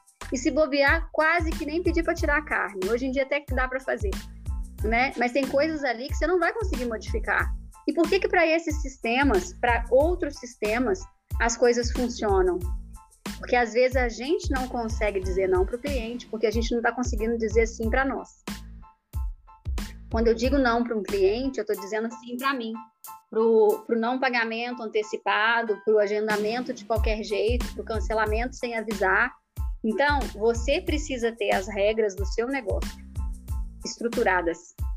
Se você vai ter um contrato com ele, se a sua proposta, no meu caso, a minha proposta é válida como contrato, porque ela já tem várias informações ali. Se a pessoa começa ali querer mudar, modificar, às vezes até dou uma flexibilidade, por exemplo, no primeiro mês a pessoa falar assim, eu posso pagar é, no dia 10, porque é quando eu recebo, eu falo, pode esse mês, no mês que vem já não mais. Porque senão eu tenho que mudar a data para todo mundo. Porque não dá para fazer uma coisa para um que não vou fazer para os outros. Então, teve uma, uma fala anteriormente que foi assim: se a pessoa tem um nível, um poder aquisitivo maior, eu vou cobrar mais. No meu caso, não. Todo mundo paga o mesmo tanto. Por quê? Porque eu preciso que o cliente, tanto que ganha muito aqui, que faz muito dinheiro, quanto que o que tem mais dificuldade financeira, entenda qual é o meu valor. Se eu fizer muitas alterações, aqui principalmente, que BH é um ovo, um conta para o outro que está pagando mais ou que está pagando menos. E aí acaba me colocando numa situação complicada. Então, eu, como estratégia para o meu negócio, eu prefiro não variar preço, tá? O valor vai ser variado porque cada pessoa vai ter um tipo de atendimento, com certeza, e valor percebido também. Mas eu prefiro não variar preço. Combinado? Que é o que a gente vai começar a falar agora. Pessoal, segura mais um tempo aí. Levanta, faz xixi, fecha a câmera, faz xixi, volta, bebe água. Fica que a gente vai mais uns minutinhos Carol, aqui. Carol, tá excelente, todo mundo tá adorando. Manda bala aí, que nós vamos aproveitar tudo que você falar aí. Eu vou, eu vou máquina aqui, né? Na hora que eu disparo, não para mais, não. Então, eu espero conseguir. Até que horas que eu, que eu posso, gente? Meia-noite e meia? Como é que é? Ainda aí, vai Até- tocando, vai tocando. Mas, mas Até amanhã. Vamos vir à noite. Bom demais, gente. Olha, e, e oi para todo mundo que tá aqui, que eu não tô conseguindo ver todos. Depois vocês me mandam mensagem também pelo WhatsApp, pelo Instagram, tá? E aí a gente falou então qual é o seu valor. É, Vamos fazer o cálculo disso? Primeiro você vai escrever que você vai listar tudo que você fez até aqui. Todos os cursos. Sabe aquele, aquela, aquela- Você fica lá querendo pegar certificado, tirar foto com palestrante, né? Assim, com o instrutor. Pega tudo aquilo, aquela pasta, ou são seus papéis esparramados, pega todo aquele bolo de informações, aquele bloco de informações, pega todos aqueles papéis e lista tudo que você tem. Quem tinha falado que a pessoa gastou 60 mil em cursos que fez, vários cursos, se ela pegar e listar esses cursos e olhar para aquilo e colocar preço naquilo e depois o valor naquilo, ela vai conseguir ver quanto que ela tem que cobrar do cliente. Que não Carol, vai mas- ser 90 reais. Carol, só, só para te ajudar, foi uma amiga minha, né? Ela quase desistiu várias vezes. Não, não quero fazer isso mais. Não, falei, não, cara, você tem que melhorar um outro É. ponto da sua vida, não esse. Você já fez curso. Vamos trabalhar com empreendedorismo. Exatamente. Então, assim, eu preciso me libertar do acúmulo de coisas e começar efetivamente a colocar isso em prática. Então, lista primeiro as coisas. Agora, me diz que perfil de cliente que você quer atender. Porque tem pessoas que às vezes vão pelo mais simples, assim, eu prefiro pegar vários, ter vários clientes a 90, 100 reais, 120, 150, do que eu, eu ir para um cliente de 300 reais a hora. Então, você precisa ver qual que vai ser a sua estratégia, entender qual que vai ser a sua estratégia também em relação aos clientes que você quer captar, que os, os clientes que você quer ter. Ah, na região que eu atendo, eu vou ter clientes com poder aquisitivo mais alto mais baixo. Eu quero pessoas que me paguem. Um cara que ganha 200 mil, né? Que foi... O Duran falou isso, né? Pessoa que ganha 200 mil. É, mas quantos clientes eu vou ter então nessa com, com essa remuneração? Como que eu vou fazer a captação desses clientes? Do que que eles precisam para conseguir chegar até eles, né? Então, ainda que, como o Fio falou, eu vou ter pessoas que vão me indicar, um vai indicar o outro, mas qual que vai ser a minha estratégia para chegar até esses clientes? Então, quando eu me posicionei no centro da cidade, a probabilidade de eu pegar gente que não tinha recurso era muito grande. O que, que eu fiz? Eu montei um oásis no meio da, do centro de Belo Horizonte. Que a pessoa entra no meu consultório, primeiro que o prédio é bacana, né? Fora é antigo e tudo, só que os corredores são limpos, organizados, e quando a pessoa entra na minha sala, ela fala assim: que?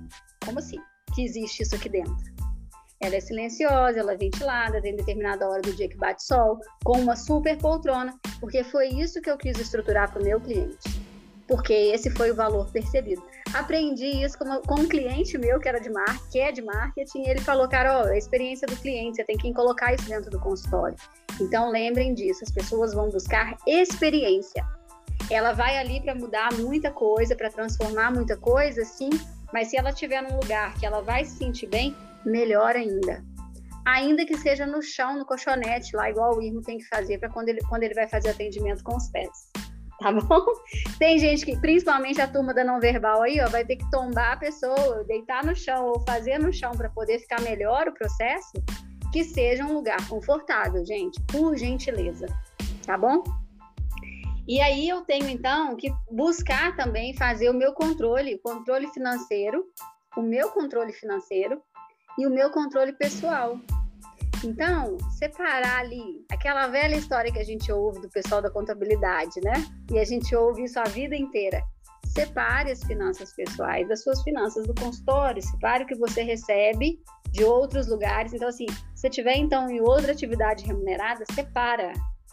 Porque por muito tempo você vai pegar essa atividade remunerada que você já faz, vai injetar no consultório e vai ficar achando que você está ganhando dinheiro aqui que está fazendo dinheiro aqui. Você está ganhando da sua outra estrutura, tá? Então, precisa desconectar, é necessário desconectar para você dizer assim, o que, que eu tô fazendo realmente aqui dentro do consultório e o que, que eu não estou fazendo de recurso. Então, quando a gente faz essa separação, a gente vai, vai dizer assim, ó, peraí, eu não tenho, o consultório hoje não paga esse curso que eu estou fazendo. Então, deixa eu ver aqui, eu vou precisar ter mais X clientes para eu conseguir pagar esse curso que eu quero fazer. Aí você começa a pensar numa lógica contrária do que você está fazendo hoje. Se o seu negócio atual estiver patrocinando seu consultório, você não consegue viver de consultório tão cedo. Eu não vou dizer nunca, não, porque nunca é muita coisa. Mas talvez você não consiga viver de consultório tão cedo. Porque ele precisa estar tá desconectado. E você precisa ser coerente com o que você está dizendo. Você vai dizer isso para o cliente, mas não vai conseguir fazer na sua vida. Tem pessoas que falam assim: ah, mas aí o consultor financeiro estava endividado. Gente, as pessoas podem passar por situações assim, desde que não sejam eternas as situações. Temporário é experiência. Agora, tudo que foi eterno está indo muito além do que precisa. Faz sentido? Comentários?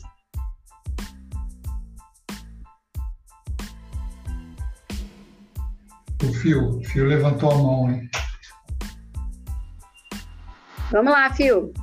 Agora que eu aprendi, vocês, agora vocês me aguentem, aprender a mexer nesse negócio. Olha só, eu durante muito tempo eu alugava né, eh, salas por tempo, por um certo tempo. Só que muitas vezes eu pego um trabalho e eu fico não uma nem duas, já fiquei cinco horas com, com o cliente, cinco horas.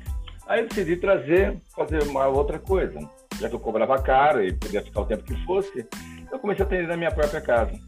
Ou seja, São Paulo, a gente se desloca duas horas para ir, duas horas para voltar e tem um tempo limitado. Então eu comecei a montar aqui, onde eu dou curso, inclusive, meu próprio trabalho. Quem quer vem até mim e eu fico mais tranquilo. Entendeu? É a visão do, de um aposentado, digamos assim, né? Mas, mas funciona muito, porque quando nós equilibramos o custo-benefício e o principal de tudo, o nosso tempo de vida e a qualidade, isso pega muito, sabe?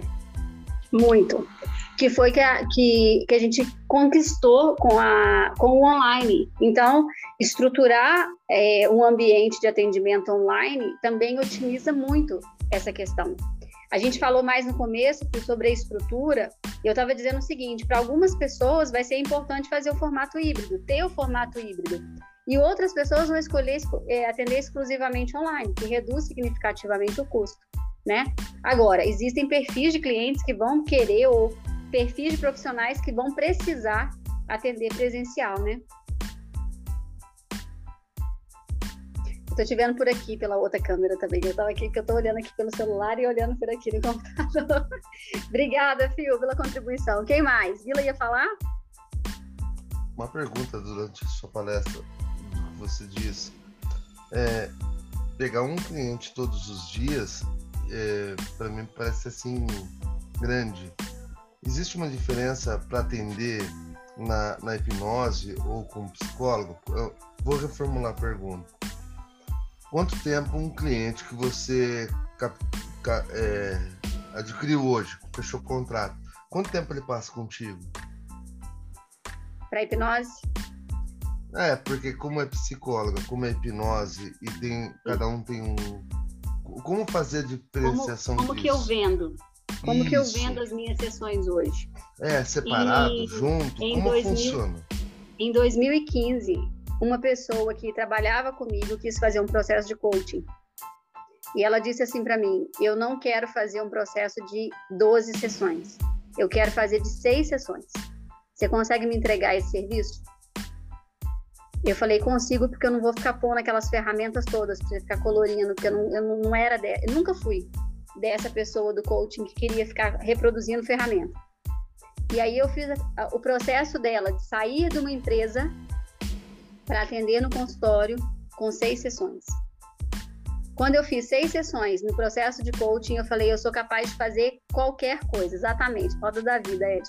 Falei, eu sou capaz de fazer qualquer coisa. E aí eu comecei a vender, então aí onde ser especialista, né? Eu comecei a vender transformação em quatro sessões. E eu falo isso para as pessoas. Na primeira sessão, então eu tenho que ser muito precisa na primeira sessão, por isso que eu cobro mais. Essa é a dica porque eu tenho que ser muito precisa e eu preciso entregar resultado em quatro sessões, seja com hipnose ou sem hipnose. Porque eu tenho clientes que vêm para um processo com hipnose e na primeira sessão eu posso dizer assim: nós não vamos precisar trabalhar com hipnose agora porque você está falando tanto que a gente vai ter que trabalhar no verbal. E aí eu mantenho só no, no atendimento regular terapêutico, sem hipnose. E tem só, pessoas só... que chegam para a primeira sessão e eu já tenho que falar: vamos para hipnose agora. É, mas assim, já, já, teve, já teve o processo de você vender seis e resolver em quatro? Depois encher linguiça em mais duas? Não, eu não vendo, eu não vendo, eu não recebo antecipado tudo. Eu recebo a primeira sessão antecipada. Hum. Não, porque eu não vou devolver dinheiro. Eu, eu faço, a pessoa recebe o que ela me pagou. E eu recebo por mês. Se você estiver no processo comigo, você vai falar assim: olha, então, ok, vamos fazer mais algumas sessões. Eu vou contar quantas semanas faltam para o mês. E a gente vai definir se é semanal ou quinzenal. É um formato diferente que eu tenho é... de, de atendimento. Por quê? Porque eu tenho uma agenda cheia, também por causa dessas metas, tá, Vila? Você vai pensar, pensa nisso aí, mas são muitos anos trabalhando nessa meta, ó, e mantendo ela ali, ó. Arrisca. Então, assim, é uma agenda cheia, que ainda cabem novas pessoas, que cabem novos clientes e que eu modifico de acordo com a demanda. Então, eu posso pegar um cliente que é semanal e sugerir ele fazer quinzenais as sessões. Aí eu consigo encaixar um cliente novo. Eu mantenho, é bem... eu mantenho a. Um bem tramado, né? Eu me eu sinto preciso... órfão com os meus. Eu preciso projetar o tempo todo, pensar o tempo todo, ó, esse aqui já está meio que querendo encerrar o processo, já está quase finalizando. Às vezes eu estou com pessoas, eu faço o processo também, que eu falo das quatro sessões, mas tem pessoas que querem fazer regular. Pode acontecer, tá? E tem Aí pessoas um processo mais da psicologia. Três sessões, mais da psicologia. Mais três sessões. Na hipnose, por exemplo, eu faço uma sessão inicial, uma sessão de hipnose, uma sessão de fechamento. Aí é pacote. É a única forma de pacote que eu faço. Tá? Ah, porque a hipnose ela, ela reduz muito o, o tratamento da queixa do cliente. Eu estava eu tava esperando fazer de 10 a 12, como você acabou de mencionar, e eu estava ouvindo você conversar com o Fio. De repente eu resolvi o problema em quatro. E aí, como é que eu faço? Por isso que eu prefiro não pegar dinheiro da pessoa. É por mês olha, nós vamos fazer. Aí é, tem que, você tem que ter também essa fala mais precisa. Vai ser importante a gente trabalhar semanal. Para o seu processo, eu recomendo que seja feito semanal. A pessoa segue o que você está falando. Se chegar num ponto que você vê que já, já não, não tem necessidade do semanal para aquele mês, você pode pular. Pode pular. É, pode pular. Ah, vamos pular essa semana, porque realmente está meio sem coisa assim, para a gente trabalhar essa semana. Vamos pular.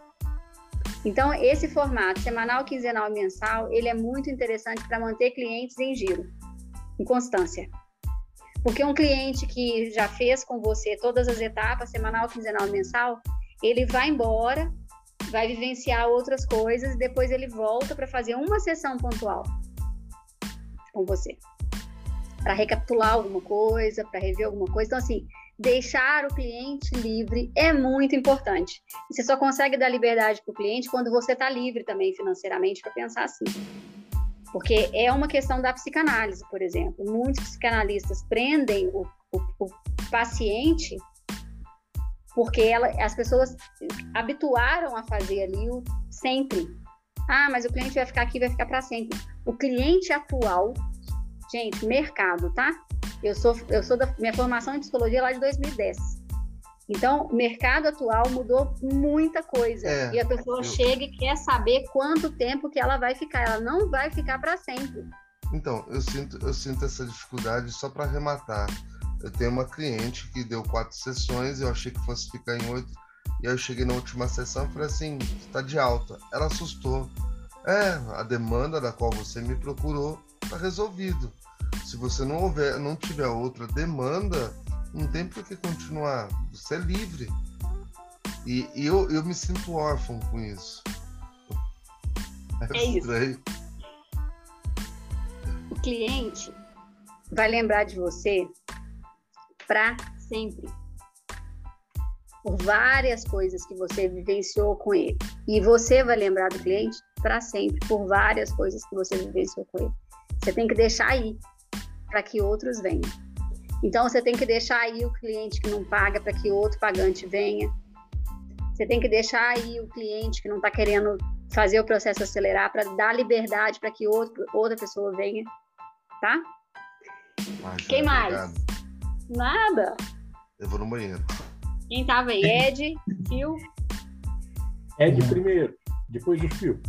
Deixa então, eu. Vai lá. Primeiro, dar os parabéns para Carol. Carol, é, parabéns porque teu mindset ele, ele, é bem flexível, porque eu conheço muitos psicólogos que me pedem ajuda realmente para trabalhar com isso e eu vejo que você consegue flutuar muito bem realmente nisso. Então, parabéns realmente nessa questão da, da, da precificação, da valoração e do processo de venda. É, o que eu queria falar aqui, não sei se tu vai concordar comigo ou não, mas a maioria dos cursos é, que formam terapeutas hoje, eles deixam uma lacuna, que é, ah, eu, eu vi isso no coach, né? Eu me formei em coach em 2011 pela Sociedade Brasileira de Coach. Ah, você vende 12 pacotes. Talvez a jornada do cliente para o terapeuta, ou para o coach, ou para o especialista, não está bem definida. Qual é a jornada do cliente que ele vai trilhar nesses 12 pacotes? Ele vende porque ele aprendeu a trabalhar dessa forma. Então, eu já tinha te parabenizado lá atrás sobre a questão do processo de vendas bem definido. E é uma crítica ou não é uma crítica, não sei, é um ponto de vista que eu tenho. É que a maioria dos cursos hoje que formam terapeuta, eles não ensina a pessoa a empreender, não ensina o que é uma jornada do cliente, não ensina o que é um customer experience, não ensina o que, que é uma, uma é contornar uma objeção e a, a, não ensina marketing, não ensina como empreender, não ensina como investir. E aí a pessoa sai e pergunta assim no meio do curso: eu vou sair já atendendo? Não, você vai sair já atendendo. Aí a pessoa sai um dia depois do curso e agora? Para onde eu vou? Então eu só queria dar essa contribuição. Primeiro, parabéns por flutuar nessas duas áreas que eu sei que é bloqueio para os psicólogos, porque eu tenho muitos clientes psicólogos que vêm conversar comigo, então parabéns. E a segunda é mais uma colocação, mais uma opinião minha do que uma crítica. Oi, Ed, você pode mandar para mim, tá? Porque essas travas também a gente desfaz. você também atende, mas você manda para mim que a gente vai. Eu vou dividir meus clientes contigo, sessões. tá? Eu vou dividir meus clientes é contigo, relaxa. Até porque minha meta tem que continuar sendo batida, né? Um por dia. E olha só, é, você falou da Sociedade Brasileira de Coaching, eu fiz o Sniper de vendas, então eu fiz cursos de vendas também, para eu conseguir contornar objeções e conseguir sair disso aí. E fiz outros cursos de desenvolvimento pessoal para eu conseguir falar dessas coisas, isso fora das formações. Então, essas áreas foram bem complementares, assim, para mim, fazem diferença também. Então, assim, você quer investir mais coisa, né, para quem está tendo desafios aí com o próprio negócio, é investir em áreas diferentes, para de fazer formação, vai atuar no que você já aprendeu e vai investir em outras coisas, em outras áreas, mastermind, é, curso de vendas, né? Então, porque você vai ter outras percepções e conversar com outras pessoas para estruturar tudo isso. Fio? Cabe o som. Oi. Então, é, tem um palavrão que existe no meio terapêutico, é uma, é uma palavra horrível, é horrível. Vendas. Vendas. Mas na realidade, é vendas, né? Não se pode, eu não vendo. Gente, nós vendemos o tempo todo. Vendemos uma ideia ou compramos uma ideia. E aí o que acontece? Cada vez que você aperta a mão do seu cliente naquele bom dia, boa tarde, boa noite, é uma venda. Cada vez que você dá um tchau, é uma venda. Cada vez que você termina aquela sessão, mesmo você vai ter três ou quatro sessões, você já vai fazer uma prospecção da onde esse cliente pode também te dar novas ideias, novos caminhos. Vender é uma arte que é fácil, mas as pessoas têm medo. Então eles falam que nós estamos é, é, criando mercenários da terapia. Não, não é. Saber vender é vender uma ideia boa, né? E o problema é que é, as pessoas têm essa essa ojeriza de falar, eu vou vender meu curso, vou vender a minha, minha terapia, vou vender uma nova sessão.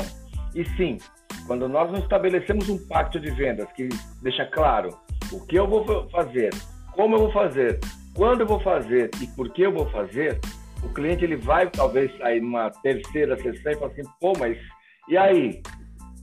Então é isso. é é, essa revenda, né? É isso mesmo, Carol? Tá, tá por aí o caminho? Revenda, revenda para gerar recompra.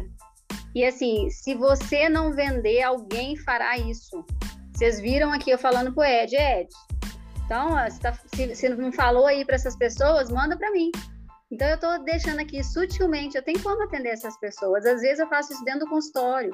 Olha, o que você está me trazendo aí dessa pessoa que, tá na, que faz parte da sua família, eu tenho como ajudar. Às vezes a pessoa fala assim, mas você atende, você pode atender minha prima, meu, meu primo, meu pai, minha mãe? Posso. Porque no seu contexto, de acordo com esse tema, eu consigo atender. Então, é, até essa questão também, se vai atender família, se não vai, tudo isso você tem que ver qual posicionamento que você vai querer ter. Como é que você vai também se estruturar em cima disso. E faz muito sentido, Fio, você, é, a gente olhar para a questão do vender, de nos vendermos, sem ficar uma coisa assim. É, ah, eu estou me vendendo demais, eu estou falando de mim. Isso aí tem a ver com a autoestima, a sua autovalorização. Então, se você está bem valorizado, bem posicionado, seu passo está legal, você vai falar de você. Agora, se você não está falando, é porque tem alguma coisa errada. Né? Tem alguma coisa aí que não, a, a conta não fecha. E para a gente fechar essa parte da, do financeiro aqui, quanto que você quer fazer por mês? Porque se você colocar isso como meta, quanto que você quer ter por mês, você vai pensar todos os dias como é que você vai ter um cliente novo. Agora, se você tem um outro negócio girando, já tem um outro prato girando, que alimenta esse prato que é da clínica, esse prato aqui vai custar girar.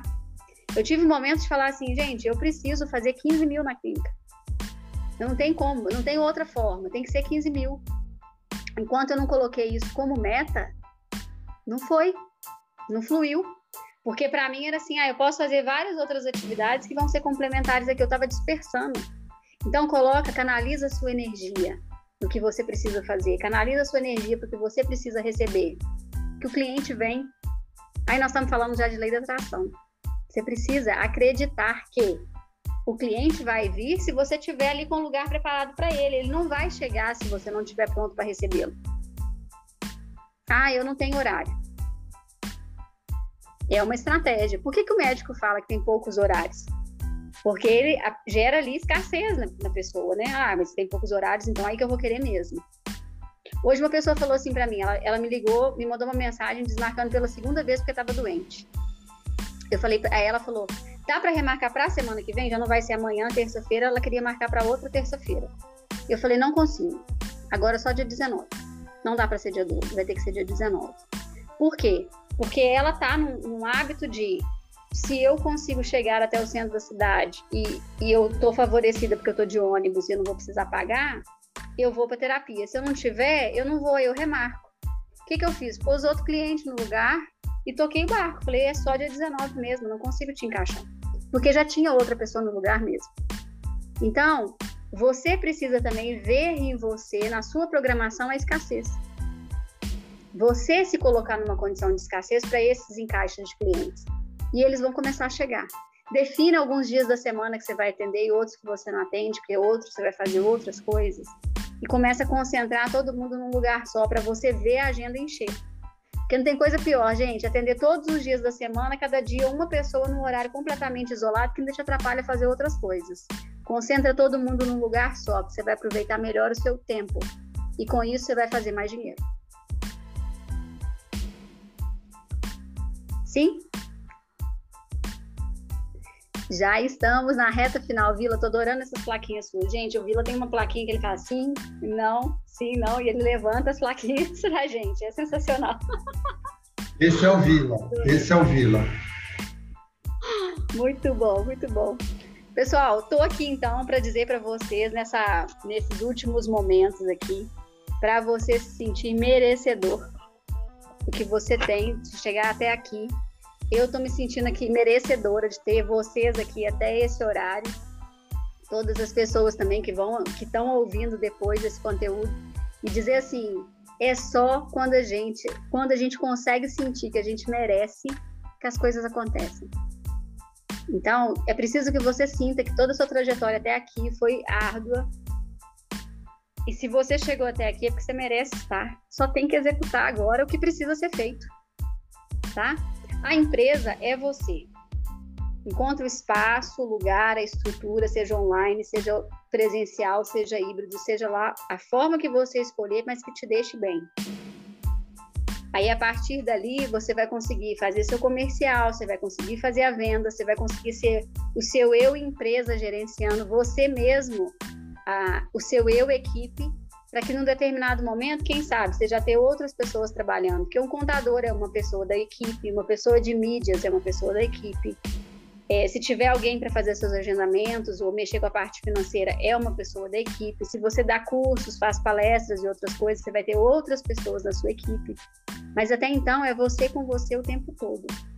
E esse é o desafio de empreender, porque é você tendo a responsabilidade sobre tudo que está acontecendo ali. E quando a gente trabalha naquelas outras estruturas que eu falei, não é o governo que está te pagando na clínica. Você não está fazendo nada desonesto e você não está trabalhando para ninguém, a não ser para o seu cliente, né? Está fazendo a sua empresa acontecer. E o seu, don, o seu chefe, né? Dono não, seu chefe, é, o patrão, vai ser o seu cliente. Só que nessa relação, você precisa dizer o que, que você quer o que você não quer, o que você pode fazer e o que você não pode fazer. Então você tem poder de decisão também, você tem poder de escolher o que você quer dentro dessa estrutura. E aí Minha projeção parou aqui. Voltamos.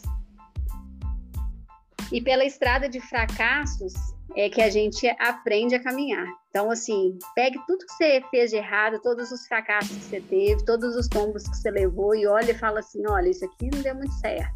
O que, eu tenho para aprender com isso? Isso aqui foi mais ou menos. O que eu tenho para aprender com isso? Porque esses fracassos também, que se tornam aprendizados, eles são pedrinhas ali que a gente pode levar para o cliente para poder dizer assim, olha, eu passei por muito perrengue para estar tá aqui. E é por isso que meu valor é tanto para estar tá aqui nesse lugar que eu estou hoje, para poder te ajudar de um outro patamar, de um outro lugar, de um outro por um outro viés na minha história. Então, você tem como ajudar as pessoas e tem que saber falar que você tem como ajudar essas pessoas dentro da sua empresa, porque você tem que vender. Gente, a gente tem que vender, não tem outra forma. Se a gente não fizer, outra pessoa faz, fará por nós, tá bom? E aí quero agradecer a todos vocês, encerrar aqui nesse momento as presenças presentes e, e todos esses caminhos que vão ser abertos a partir da noite de hoje.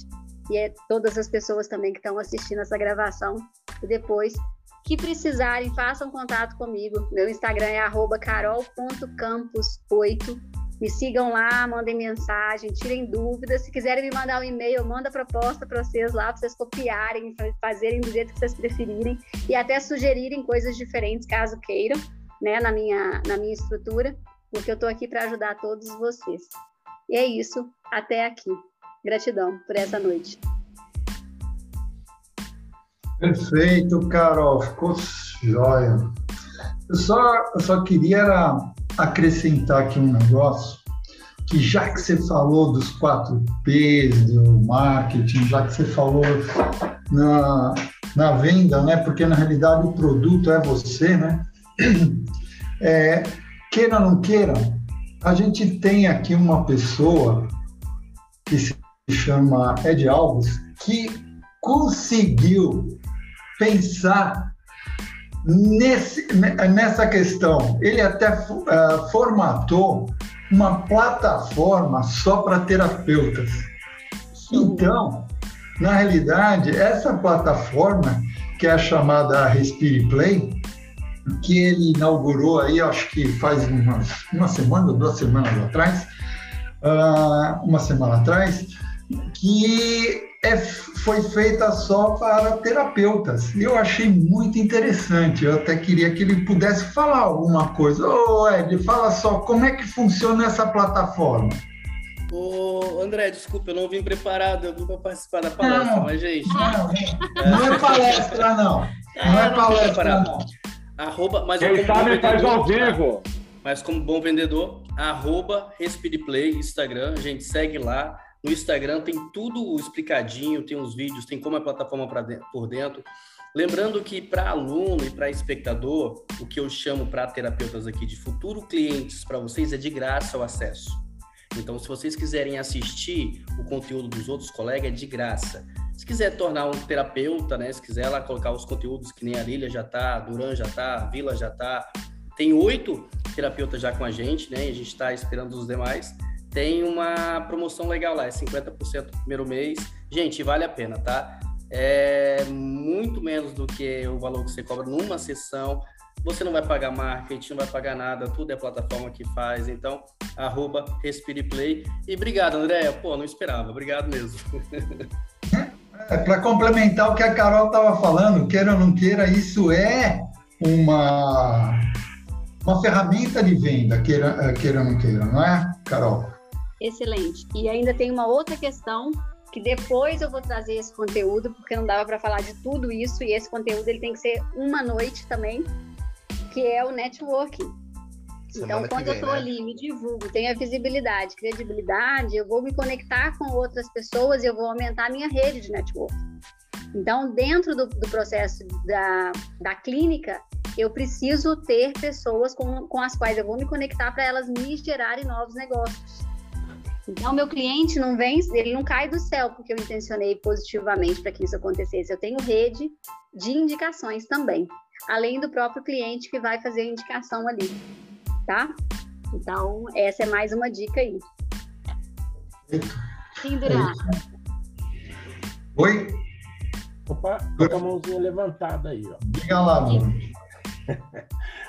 Pessoal, eu quero agradecer muito a Carol, que ela deu, um, deu uma explicação muito legal para a gente, tá? Carol, gratidão para você.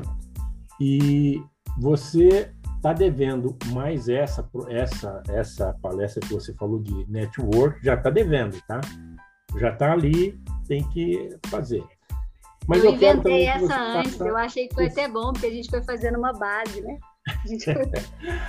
e eu quero que você faça também ah, sobre o método tríade das emoções. Sim, sim. Tá? Vou falar também. de você também.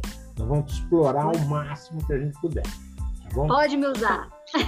Gostaria muito, Carol, que você fizesse parte da nossa, da nossas, da nossa, do nosso grupo de WhatsApp, tá? Depois Sim, eu vou passar para você inserir lá. o link, tá? Sim. Para você fazer parte lá. É, é, um, é, uma, é um grupo muito legal que foi criado, inclusive, pelo Ed, tá? O Ed Alves, que está aí. Ele criou, e como ele está com muitas outras, muitas outras coisas, ele teve que, que se afastar um pouco e a gente tocar o barco dele aqui. A gente está aqui, ó, tira a água da canoa, faz de tudo, porque fazer o que o homem fazia era, é mais difícil, né?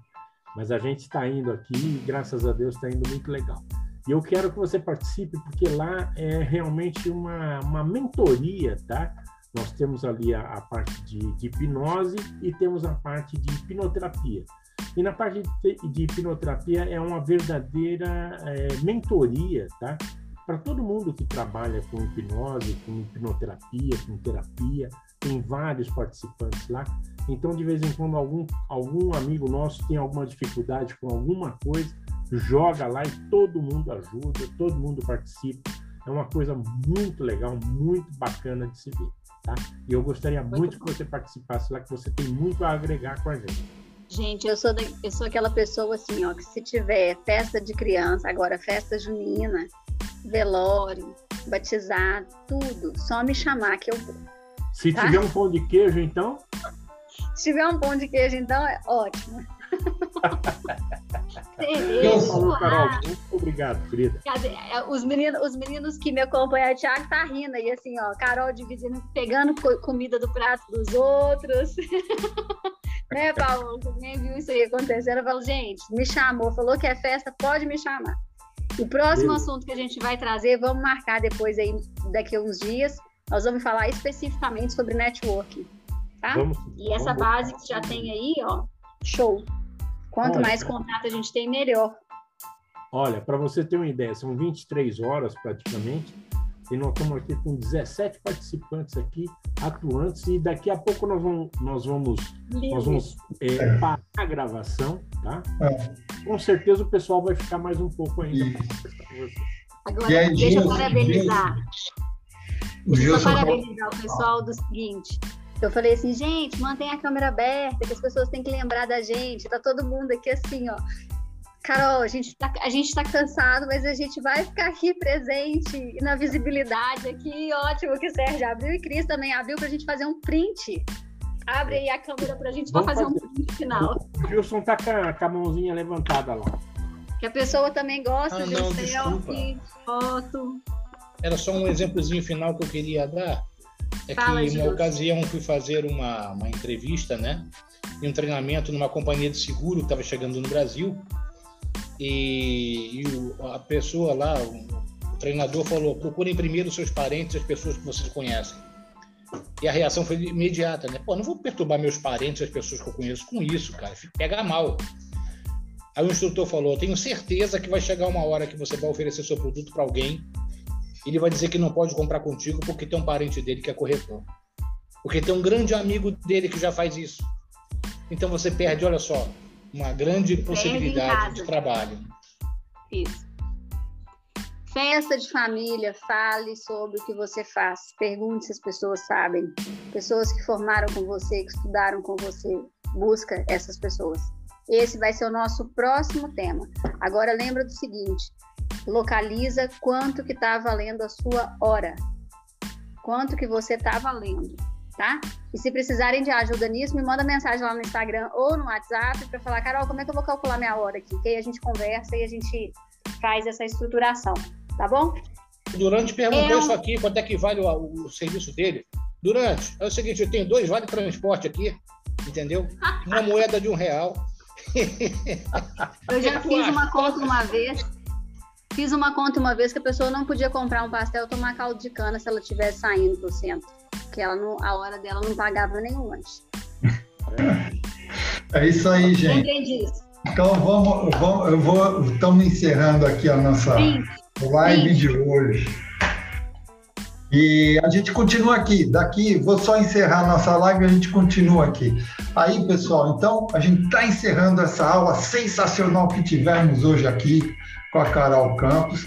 Foi muito esclarecedor. Espero que vocês tenham gostado. E lembrando a todos que entrem e sigam o Instagram do Praticadamente, que assim vocês irão receber os comunicados das nossas próximas resenhas ou aulas que vamos ter por aí, tá? Em nome do Praticadamente, dos diretores e gestores, agradecemos imensamente a Carol Campos e a todos que estão aqui presentes e a você também que está aí nos escutando no Spotify, e a você que está nos assistindo no YouTube, já deu seu like? Então dê o seu like e colabore para o canal crescer cada vez mais.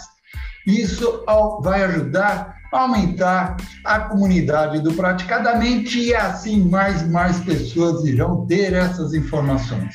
Então, vamos nos despedindo e a gente se vê na nossa próxima aula do Praticadamente. Até lá, pessoal!